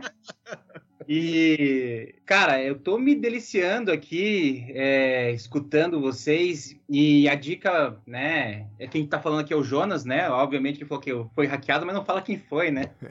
Jonas esteve é, presente aqui no nosso episódio que a gente discutiu Brasil Colônia. É, eu acordei hoje sete da manhã, porque o Daniel marcou uma reunião às oito, e daí aconteceu o que aconteceu, né? Depois ele conta para vocês. Não, pode falar. A gente fez uma conversa hoje com um professor lá de Wisconsin, e aí eu esqueci que de uma coisa coisa chamada fuso horário. E aí eu calculei errado, aí fiz todo mundo chegar mais cedo. Mas foi legal, a gente conversou, a gente se divertiu e depois o professor Harvey Kay chegou, a gente gravou, isso vai se tornar um podcast aqui, inclusive, do História Pirata. Daqui a algumas semanas ele vai ao ar. É, eu tava, eu entrei aqui no, no início do, do programa, né? Para quem não conhece a dica aqui, é que eu tava, entrei direto no National Gallery e comecei a andar pela galeria que tem o, o Google, é, Google View dentro da galeria, né? Para quem não conhece, se você tiver a oportunidade, comece escutando esse podcast assim. Vai no National Gallery, vai, vai vendo os quadros e escutando é, o Rafinha, o Daniel e o Luiz falar. E eu me lembrei da minha aula no ensino médio com os embaixadores do Hans Holbein, né, o jovem, e, e tem a possibilidade de você fazer hoje em dia em HD um imenso zoom na, na obra. E daí tem lá os salmos luteranos, e tem lá o alaúde cortar, é, né, com a, com a corda arrebentada, e tem a tapeçaria da Anatólia. Então, moçada, essa é a minha única dica, é a minha única invasão aqui. Se você conseguir escutar esse podcast andando por dentro, por dentro do National Gallery, ali é, via Google Street View aqui, você vai ganhar muito, garanto para você. E se você, assim como o Jonas, quer entrar aqui de penetra na nossa gravação, basta fazer como o Jonas fez, mandou uma caixa de cerveja pro Dani, mandou uma caixa de cerveja aqui para minha casa, deixou um trocado lá no nosso PicPay e assim você pode assistir as nossas gravações aqui hackeado, como o Jonas acabou de fazer. Abraço, moçada. Vai, Luiz. Vamos terminar aí com o nosso último bloco do programa de hoje vamos fazer uma reflexão sobre o que o Renascimento pode ter sido e, e agora uh, todo mundo está bem uh, esclarecido uh, quanto ao fato de que nós deixamos de fato de pensar o Renascimento como época e agora estamos pensando o Renascimento como um conceito é, estritamente operatório. Então agora Renascimento para nós é uma chave uh, cronológica que nos dá uma certa situação, como o Daniel falou, séculos 14, 15, 16, é, e nos dá alguns problemas. Nada mais do que isso.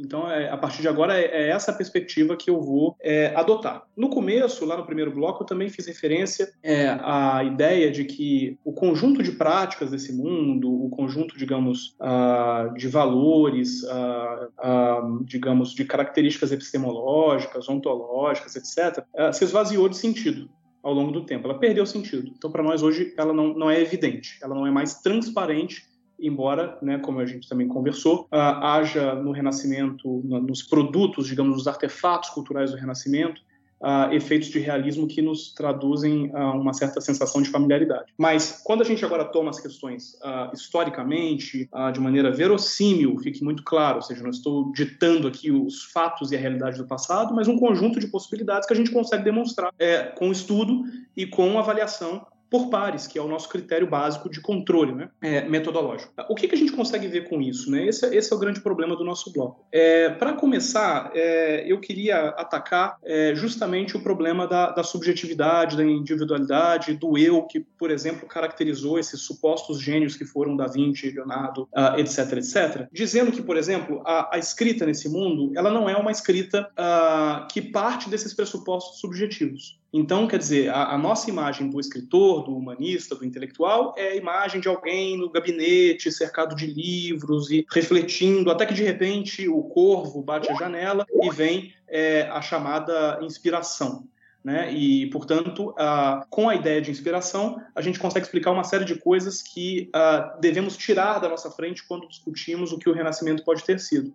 Por exemplo, a originalidade, a criatividade, ou seja, a ideia, por exemplo, de que uma determinada criação, um determinado livro, um determinado objeto, como um quadro, uh, são, primeiro, uma irrupção uh, emocional e intelectual de uma autoria, de um autor, de um, nesses casos de um gênio, é, e em segundo lugar, uma ruptura absoluta com aquilo uh, que o precede. Quer dizer, para nós hoje o critério de validação básico é esse, né? Quer dizer, se eu quero fazer uma música boa, eu levo em consideração a música que eu ouvi, obviamente, mas a minha música, se for excelente, vai dizer alguma coisa de novo, vai dizer alguma coisa de original. Inclusive, é, nós temos uma categoria é, atualmente para estabelecer a força dessa ideia, não só no sentido, digamos, intelectual, mas econômico. Uh, que é o plágio.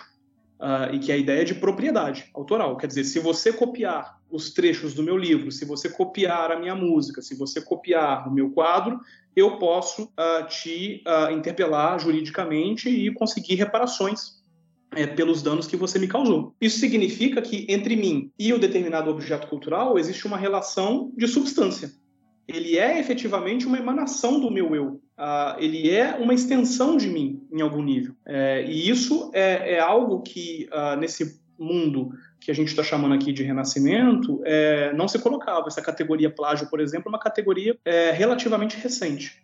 Uh, do século XVIII, sobretudo. É, e a categoria, a, a, ideia de uma subjetividade, também ela é, é muito recente.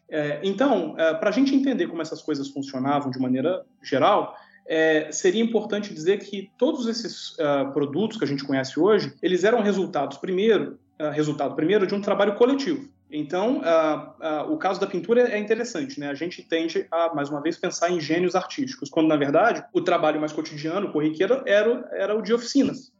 aliás, oficinas que agiam é, segundo contratos.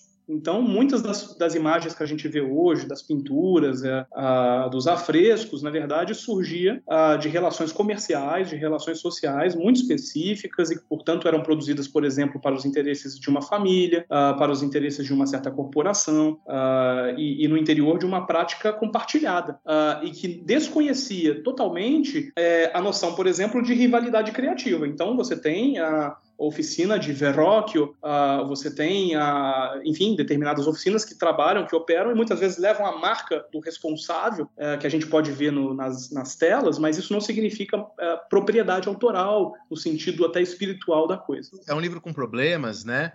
mas eu acho que ele é, ele é interessante, até porque ele é fácil de ler, que é o livro do Peter Burke, que ele mostra, ele faz um estudo bacana, né, sobre esses ateliês, ele mostra, ó, tem um ateliê. Ele não chega a discutir essas questões de autoria, de individualidade, mas eu acho ele legal justamente por mostrar essas trajetórias. E não sei se você concorda também. É, eu acho que é um livro um, um, tanto deformante, porque esses outros aspectos ficam de lado, mas ele de fato consegue recuperar o que seria uma história social é, do funcionamento dessas práticas culturais, artísticas, enfim, como a gente chama hoje. Né? É... Ele mostra os, os contratos, por exemplo, falavam de preço, de entrega, de assistentes, né? E ele mostra tudo isso, os garçons que ajudavam, ele cita aquela uma carta, né, em que o Leonardo da Vinci estava pedindo trabalho para Ludovico Moro, né, aquela carta que o Leonardo da Vinci fica falando: "Senhor, eu já fiz pontes, eu conheço meios de destruir castelos, eu sei construir bombardas, enfim". E, e mostra um pouco desconstrói essa ideia do gênio, né, como a gente às vezes projeta. Exatamente. E, e também nos mostram o caráter bastante contingente, né, específico da, da, da, época que suscitava a realização de uma pintura, por exemplo. Então, é, é muito comum, se vocês aí ficarem olhando é, imagens do Renascimento, vocês vão ver é, muitos retratos coletivos, por exemplo, né? muita gente junta e tal. E é frequente que você veja ali, na verdade, as pessoas que financiaram a execução daquela pintura. É, você pode ver ali, por exemplo, a marca do, digamos, do, do, daquele que se encarregou do projeto que muitas vezes se, se retratava. Então, o autorretrato do artista, digamos assim, uh, e que, mais uma vez, não é uma declaração para o mundo da sua genialidade, mas é um traço específico, importante do seu valor é, social. Então, tudo isso estava tava em jogo. É, um segundo ponto que a gente deve considerar, pensando nessas coisas, é o caráter não realista, uh, ou não imediatamente realista, do que a gente pode chamar aqui, de maneira geral, da representação. É, por exemplo, tudo aquilo que vocês veem como realismo na Mona Lisa uh, e em inúmeros outros quadros estava revestido de uma série de outras uh, perspectivas uh, e, e, e, fórmulas epistemológicas que hoje desapareceram. Então, digamos, aquilo que a gente vê hoje privilegiando a, a perspectiva, o caráter realista, etc., estava imbuído de uma espiritualidade que hoje já não, já não nos diz nada. Então, por exemplo, a pintura religiosa tinha uma função e tinha um uso, tinha um poder uh, que, que, se esvaziou. Uh, o mesmo pode ser dito da escrita. A escrita era absolutamente marcada por uh, determinações eh, que não passam pela expressão subjetiva. Eu vou dar um exemplo muito interessante, pelo menos para mim. No, no, em meados do século XVI, um pouco antes, o Erasmo de Roterdã, que vocês conhecem como um famoso humanista, que agora vocês sabem que não é bem um humanista, eu, eu chamaria de letrado, de maneira mais genérica, é, escreveu um livro uh, contendo mais de 100 possibilidades para, numa carta, dizer: Olá, amigo. E, e, e, e eu queria que vocês pudessem ver, eu, eu queria compartilhar a tela nesse momento para que vocês vissem as várias possibilidades listadas. E por que, que se listava assim? Por que, que se listava assim? E vejam, esse é um gesto interessante porque esse é o gesto que para nós é um gesto automatizado, que não, que não faz parte de uma arte no sentido da técnica.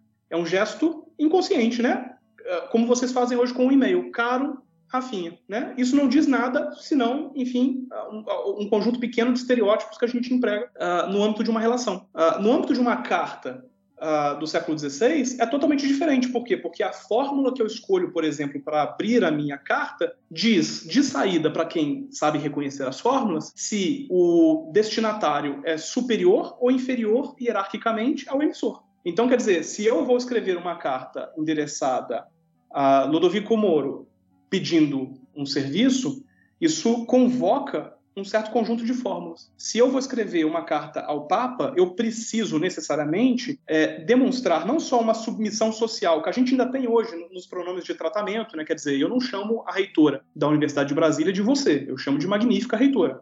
Ela pode me chamar de você, Luiz. Né? Isso designa, de certa maneira, os nossos lugares. Mas ali, naquele mundo, é muito mais do que isso. É, é mostrar uma desigualdade de substância que está enraizada na ideia de que não é que o Papa meramente ocupe um lugar superior a mim na sociedade. Uh, ele é alguma coisa de superior a mim, metafisicamente. E isso porque o teatro das relações humanas em que eu e este Papa estamos inseridos é um teatro que participa diretamente daquilo que se chamava na, na antiga escolástica de causa primeira, de Deus. As coisas e mesmo as palavras, até os sons, estão completamente permeados dessa substância uh, que interliga as coisas em algum nível. Então, uh, isso, na verdade, se reflete nas relações sociais. Uh, e havia absolutamente um conjunto de formas e de fórmulas destinadas a tornar evidente o que de outro modo permaneceria relativamente encoberto. Isso, vejam, é fundamental. Esse pequeno, né, é, pequeníssimo grande detalhe, na verdade, dá a, a dimensão da espessura a, a, que eu me referi. Quer dizer, esse é um mundo que se liga e que liga, inclusive, aquilo que nós separamos em natureza de um lado e cultura de outro, ou seja, de um lado as relações humanas, os nossos gestos, as nossas práticas, e de outro um mundo estático que é o pano de fundo onde a nossa ação se exerce, é, a partir uh, de uma mesma substância e de uma mesma substância que uh, informa que todas as coisas que existiram e virão a existir uh, vieram de alguma maneira do mesmo lugar. É, ora, isso é fundamental. Diga. Só para xingar o Rafinha e, e, e, voltar até na nossa comparação com o iluminismo, o, o, tal do iluminismo radical, que o Rafinha fica zoando, que eu tô sempre lendo sobre isso, seria, na visão do, do Jonathan Israel, do historiador, justamente a tradição no iluminismo que, a partir de uma leitura ou de uma tradição espinosista, vai dizer que tudo é feito de uma única substância, né? E, é, e é justamente a negação de que existem diferentes substâncias na, no universo seria um componente fundamental para as próprias revoluções. O componente mental da era das revoluções é a ideia de que todos nós fazemos parte da mesma substância, que é a base da ideia de igualdade. Aí a gente chega no Tocqueville, e aí o ouvinte já fez a ligação todo, de todos os nossos podcasts. É, podia parar aqui, né, e deixar as pessoas matutando, né, mas, mas vamos seguir. mas, mas, veja, é, é, engraçado esse exemplo que você dá, porque veja, é, aquilo que no século XVI era evidência epistêmica em algum nível, é, já se esvaziou nesse outro momento. E aí pode ser considerado, por exemplo, excessivo, uh, incorreto, desajuizado, até mesmo irracional, né, dependendo do, do, do contexto que a gente estiver é, discutindo. É, daí que na, quando na Revolução Francesa, ou antes, na Revolução Holandesa, eles vão abolir os, os verbos de distinção, né? Vou chamar só de você, não vou chamar de senhor, de rei, ou vou transformar meu sobrenome de real para leal. Tudo isso tem uma importância muito profunda, né? O ouvinte começa a comparar esse mundo que a gente está falando agora, do, da época do Renascimento, entre aspas, com esse mundo do século XVIII, né? Isso, isso é uma coisa muito profunda mesmo. Sim, porque o, o mundo do século XVI, sendo orienta, metafisicamente perdão, orientado, é, institui essas relações de maneira é, como uma forma de conhecimento, mais uma vez. É, e aqui é importante, por quê? Porque se nós entrarmos nesse mundo com a nossa cabeça de hoje, o que, que a gente vai dizer? A gente vai dizer, por exemplo, que isso eram as crenças daquele mundo. Isso eram as representações. Ah, era um mundo muito teológico, né? quer dizer, ou seja, não racional. E aí a gente entende a força da, da tese, aliás, a tese antiga, do declínio da magia. Né? Quer dizer, esse é um mundo mágico, proposição ao nosso, e a gente poderia dizer weberianamente que o nosso mundo é o resultado né, de uma progressiva desconstituição dessas coisas, como, como crenças. E se a gente parasse de pensar assim e pensasse que nesse mundo, essa é uma forma de conhecer tão poderosa em certos círculos quanto a álgebra para nós? A gente aprenderia muito é, fazendo isso, é, é pelo menos o que caracteriza o meu trabalho uh, intelectual. E, então, por exemplo, a gente aprenderia que numa perspectiva uh, metafisicamente orientada dessas práticas desse mundo, no caso pelo catolicismo em primeiro lugar, né, nos exemplos que eu estou dando, é, mas pelo cristianismo de maneira geral, não aqui como religião, mas como realmente alguma coisa que estrutura as relações humanas num nível muito mais abrangente, a gente entenderia, por exemplo, que o dito uh, encontro cultural entre uh, europeus e ameríndios nunca existiu como encontro cultural. Por quê? Porque a diferença cultural entre eles, uh, em relatos como os relatos de Jean Derry, por exemplo, que o, que o Rafinha disse que está estudando, uh, eles não são uh, um confronto de civilizações. Por quê? Porque da perspectiva metafisicamente orientada de ah, um indivíduo, por exemplo, que entra num navio português e vem parar neste outro continente, tudo aquilo que está aqui, digamos assim, está pronto para ser descoberto e é esperado, em certa maneira. Não é pura ignorância e puro desconhecimento. Veja, eu não estou falando da situação empírica. A situação empírica se perdeu. Né? Nunca saberemos como foi o encontro, mas nós podemos entender as condições de possibilidade desse encontro, né? E, e, e, e, sobretudo enfrentar essa, essa, por exemplo, esse estereótipo aí sim, digamos iluminista e pós-iluminista, que vai pensar a diferença cultural. Por quê? Porque no mundo que está ligado metafisicamente, ah, só há no fundo graus de semelhança. As coisas são menos próximas ou mais próximas. Por que, que são menos próximas e mais próximas? Porque Deus é a matriz é, dessas relações. Ora, quando Nietzsche uh, mata Deus a machadadas uh, filosóficas, isso tudo se desconstitui. Quer dizer, Deus para nós, obviamente, está muito presente como religião, uh, e, e, na maioria absoluta da, das comunidades humanas do Ocidente. Mas, como categoria metafísica que organiza essas relações, isso já não se, não se dá. Não está mais posto. Né? Então, no fundo, uma senha para a gente começar a entender esse mundo é pensar é, duas coisas. Primeiro, como essa metafísica nas suas várias possibilidades ah, e outras metafísicas, como as metafísicas ameríndias, ah, se colocavam ah, e como isso dava uma certa dimensão da experiência do tempo e da experiência das relações.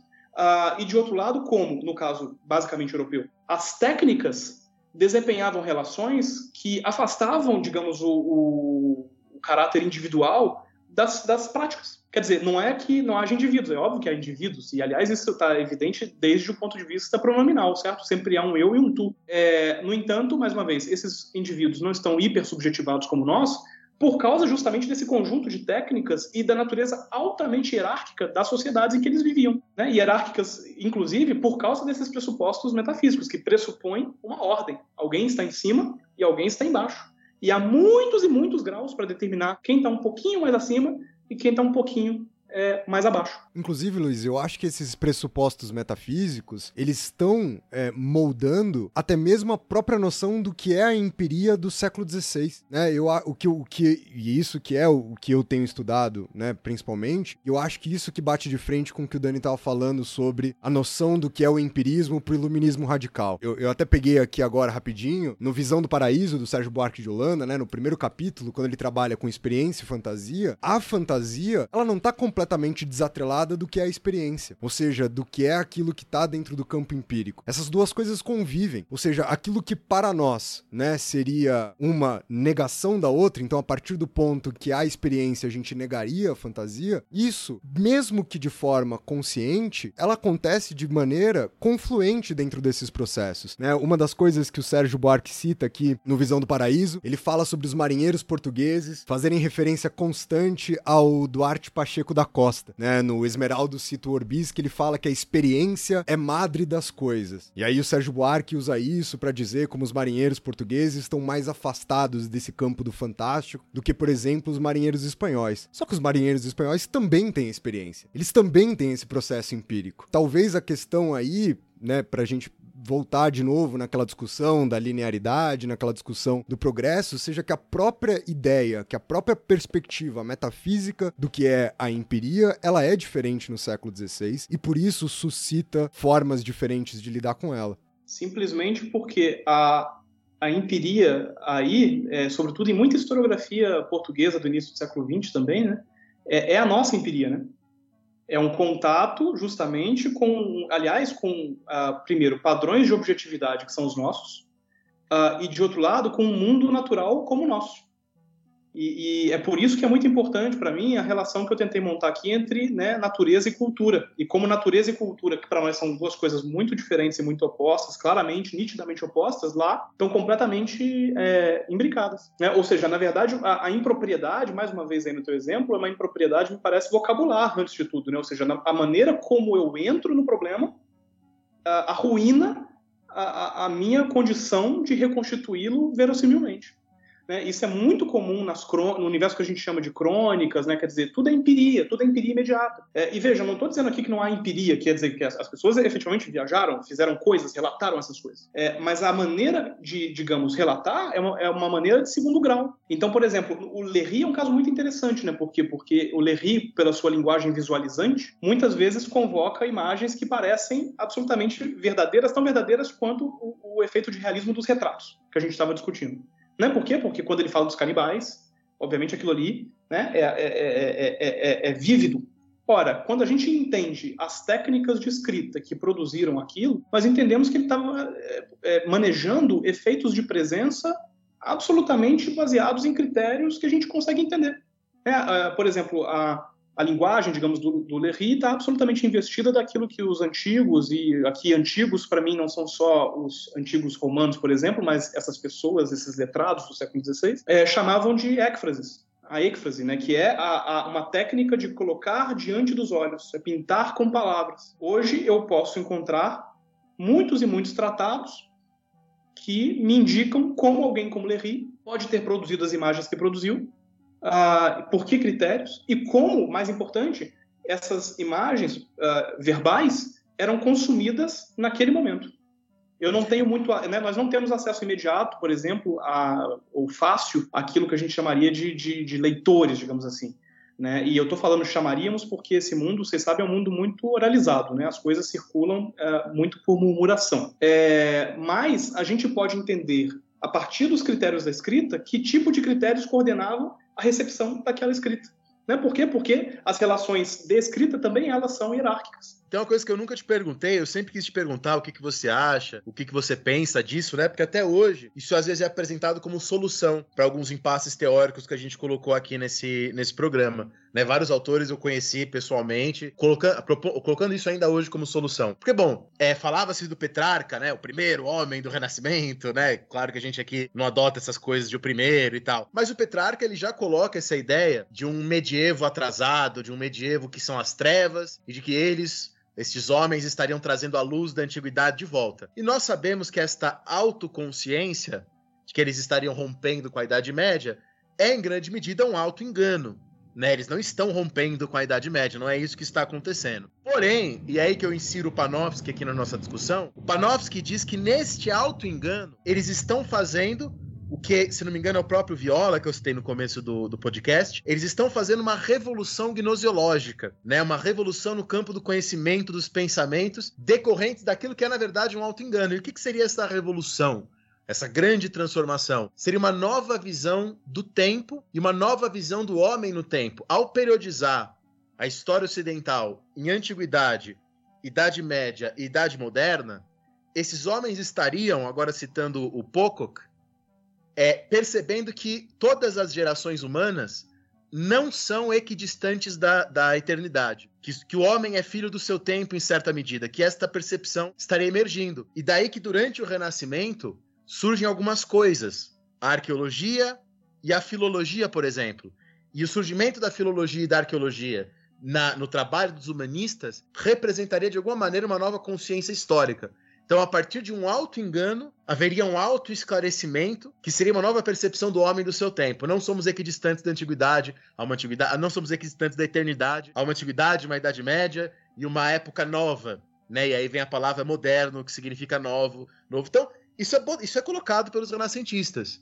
Né? E o Panofsky diz que a gente não tem que apenas deslegitimar isso que eles diziam, mas que há uma verdade nisso daí, não é? Não sei o que você pensa dessa proposta do Panofsky aqui. E aí depois vem o princípio da disjunção que ele coloca, né? O Panofsky diz que quando os homens da Idade Média recuperavam os homens clássicos, nunca eram os homens clássicos nos seus próprios termos. E durante o Renascimento, e a arqueologia e a filologia têm a ver com isso, eles começariam a pensar os clássicos nos seus próprios termos. É, são belas ficções as que você não se. Né? Um, a autoconsciência, quem tem é o cidadão burguês, né, liberal, né, do século XX que frequenta o terapeuta. Né? Uh, não, não, não, não conheço estudo que mostre Petrarca autoconsciente. Né? Tá, vejam, esse exemplo que você deu é, é, fantástico, porque de fato corrobora toda a nossa conversa uhum. agora. Né? E agora a gente ganhou algumas ferramentas para colocar as coisas em jogo. Né? Uhum. É, vejam, de fato há uh, nos textos que atribuímos ao nome de Petrarca, e vejam muito bem o que eu estou dizendo aqui. Não estou falando textos de Petrarca, estou dizendo textos sob a autoridade de Petrarca, porque Petrarca nesse mundo é muito mais um nome e uma autoridade do que uma pessoa, embora um indivíduo, empírico tenha existido. Mas, de fato, lá, é, nos escritos associados ao nome do Petrarca, existe a ideia de uma média Aitas, uma idade média, existe um modernos, mas veja, aqui nós temos um exemplo absolutamente fulgurante do conceito como periodização. Se você considera Petrarca isoladamente, dizendo que há uma idade média ou uma média idade, onde tudo é escuridão, aliás, essa também é uma expressão que está lá, é, o que você é levado a pensar é justamente no recorte.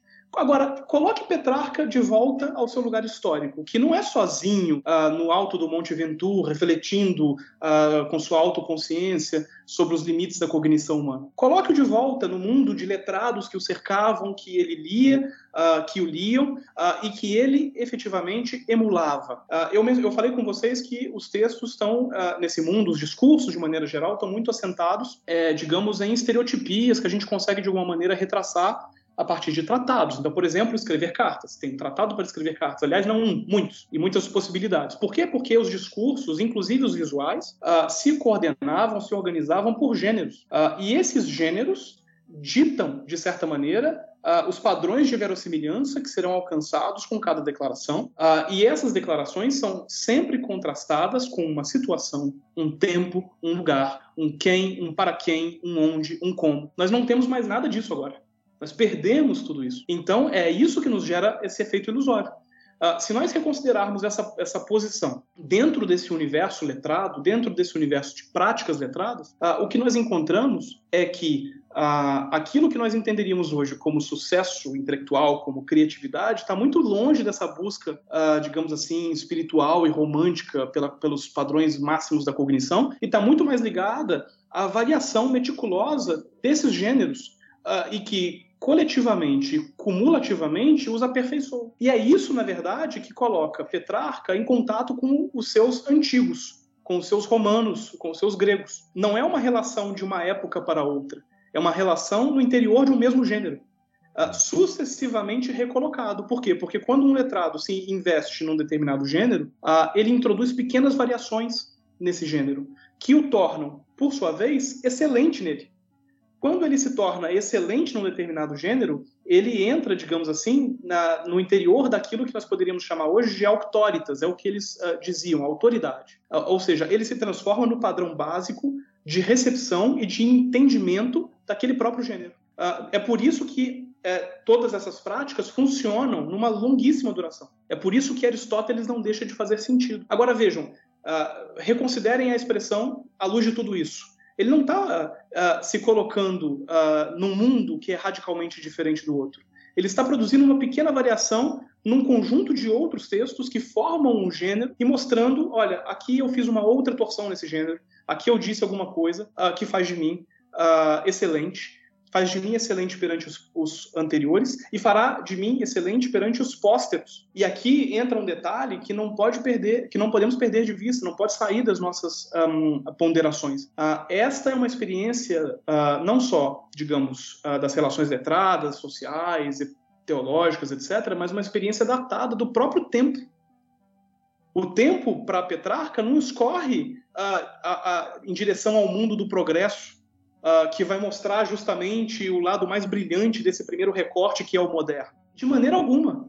Uh, esse é um mundo em que a natureza, a, a, condição humana, aquilo que nós poderíamos chamar hoje superficialmente de natureza humana, tem certa estabilidade. Esse é um mundo uh, que, de certa maneira, é, está orientado para uma relação de retroalimentação com o passado. E essa é a imagem possível do futuro. Nenhuma ruptura, uh, nenhuma modernidade na palavra modernos.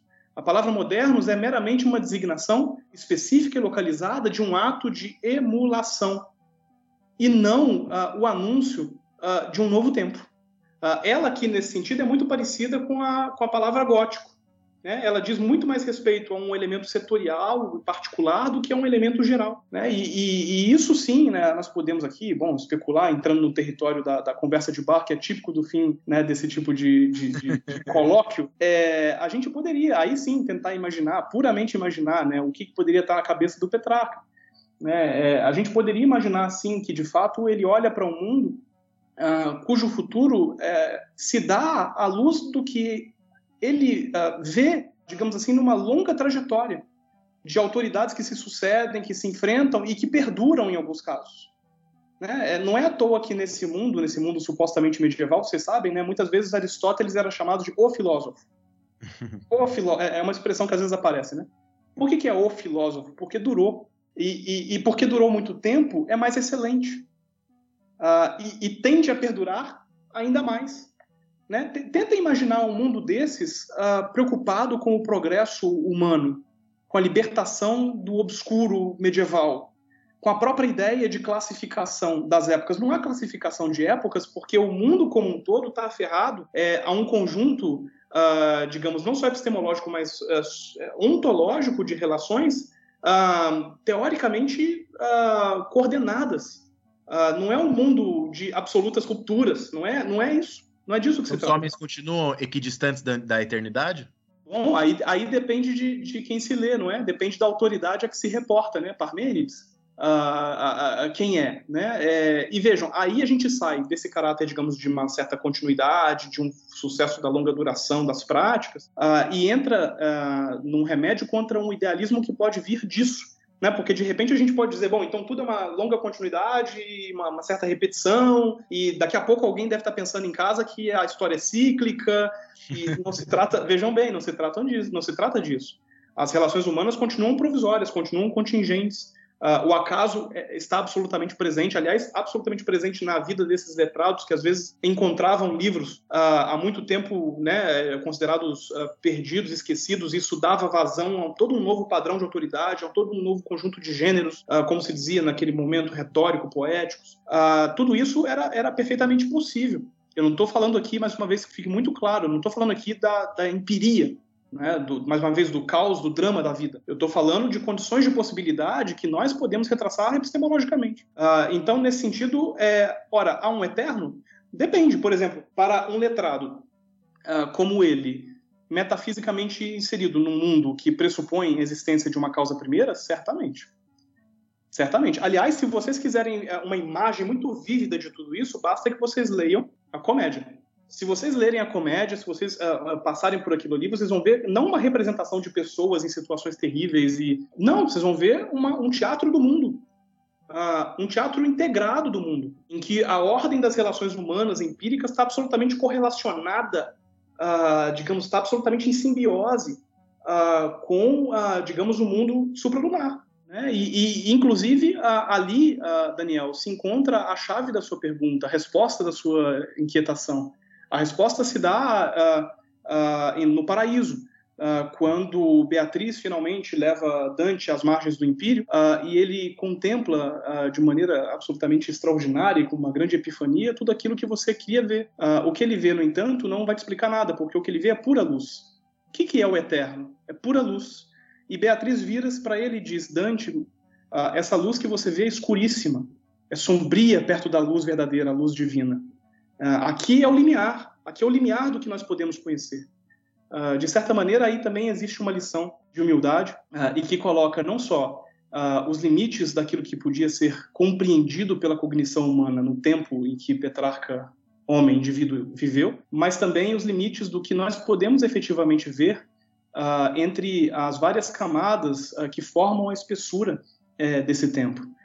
E, e também nos permite, de certa maneira, perceber a provisoriedade é, das categorias que eles tinham para lidar com tudo isso e a provisoriedade das nossas categorias, sobretudo esta que nós discutimos tanto aqui hoje, que é a categoria, a, digamos, da subjetividade humana.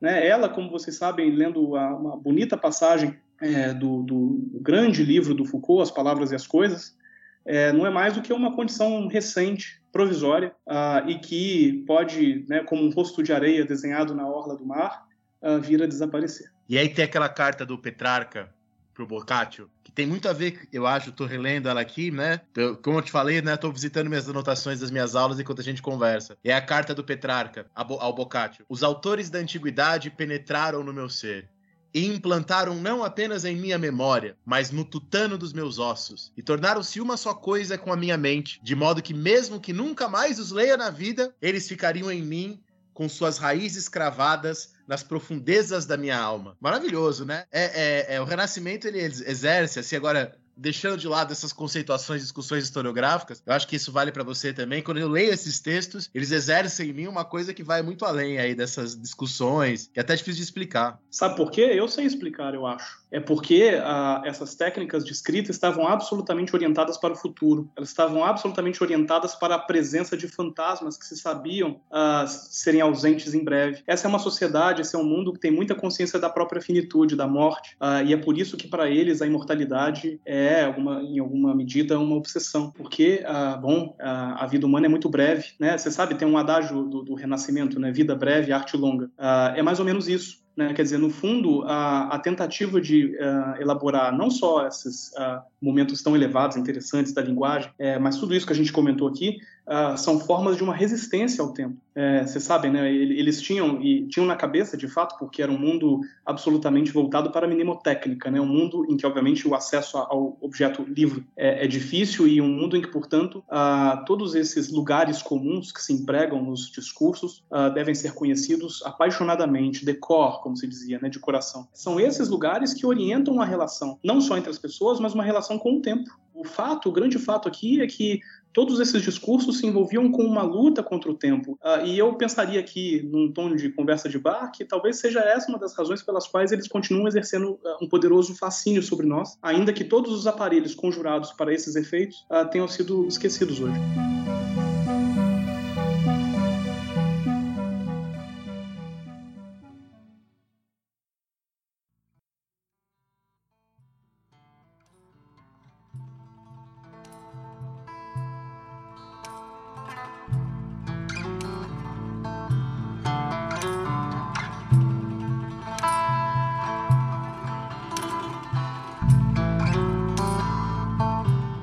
Então muito obrigado por esse programa maravilhoso aqui que a gente teve. Como, como a gente inclusive esbarrou várias vezes, essa coisa é muito cara pro Dani e é muito cara para mim, tem sido muito cara para mim, pelo menos nesse último tempo com a minha pesquisa. Então queria agradecer demais a sua participação, Luiz. As portas estão sempre abertas. A gente acabou de ter uma conversa aqui em off, já pensando num próximo programa para receber o Luiz aqui mais vezes sem sombra de dúvidas. É, a gente pensou aqui em fazer um episódio só sobre a doação de Constantino, que é um episódio aí que diz muito a respeito de tudo que a gente tá falando aqui, mas se eu fosse puxar esse assunto, acho que a gente ia ficar mais uns 40 minutos ou mais duas horas falando, né? Imagina, eu sou muito grato a vocês pelo convite, me divirto muito conversando sobre essas coisas, então é sempre um prazer, vocês podem contar comigo para o que daí vier. É, no mais, saudações rubro-negras. É isso então, gente. Muito obrigado por quem escutou a gente até aqui. Não esqueçam de seguir a gente no nosso Instagram, no História Pirata. É isso, tamo junto e até o próximo programa. Falou, galera! Falou, pirataria!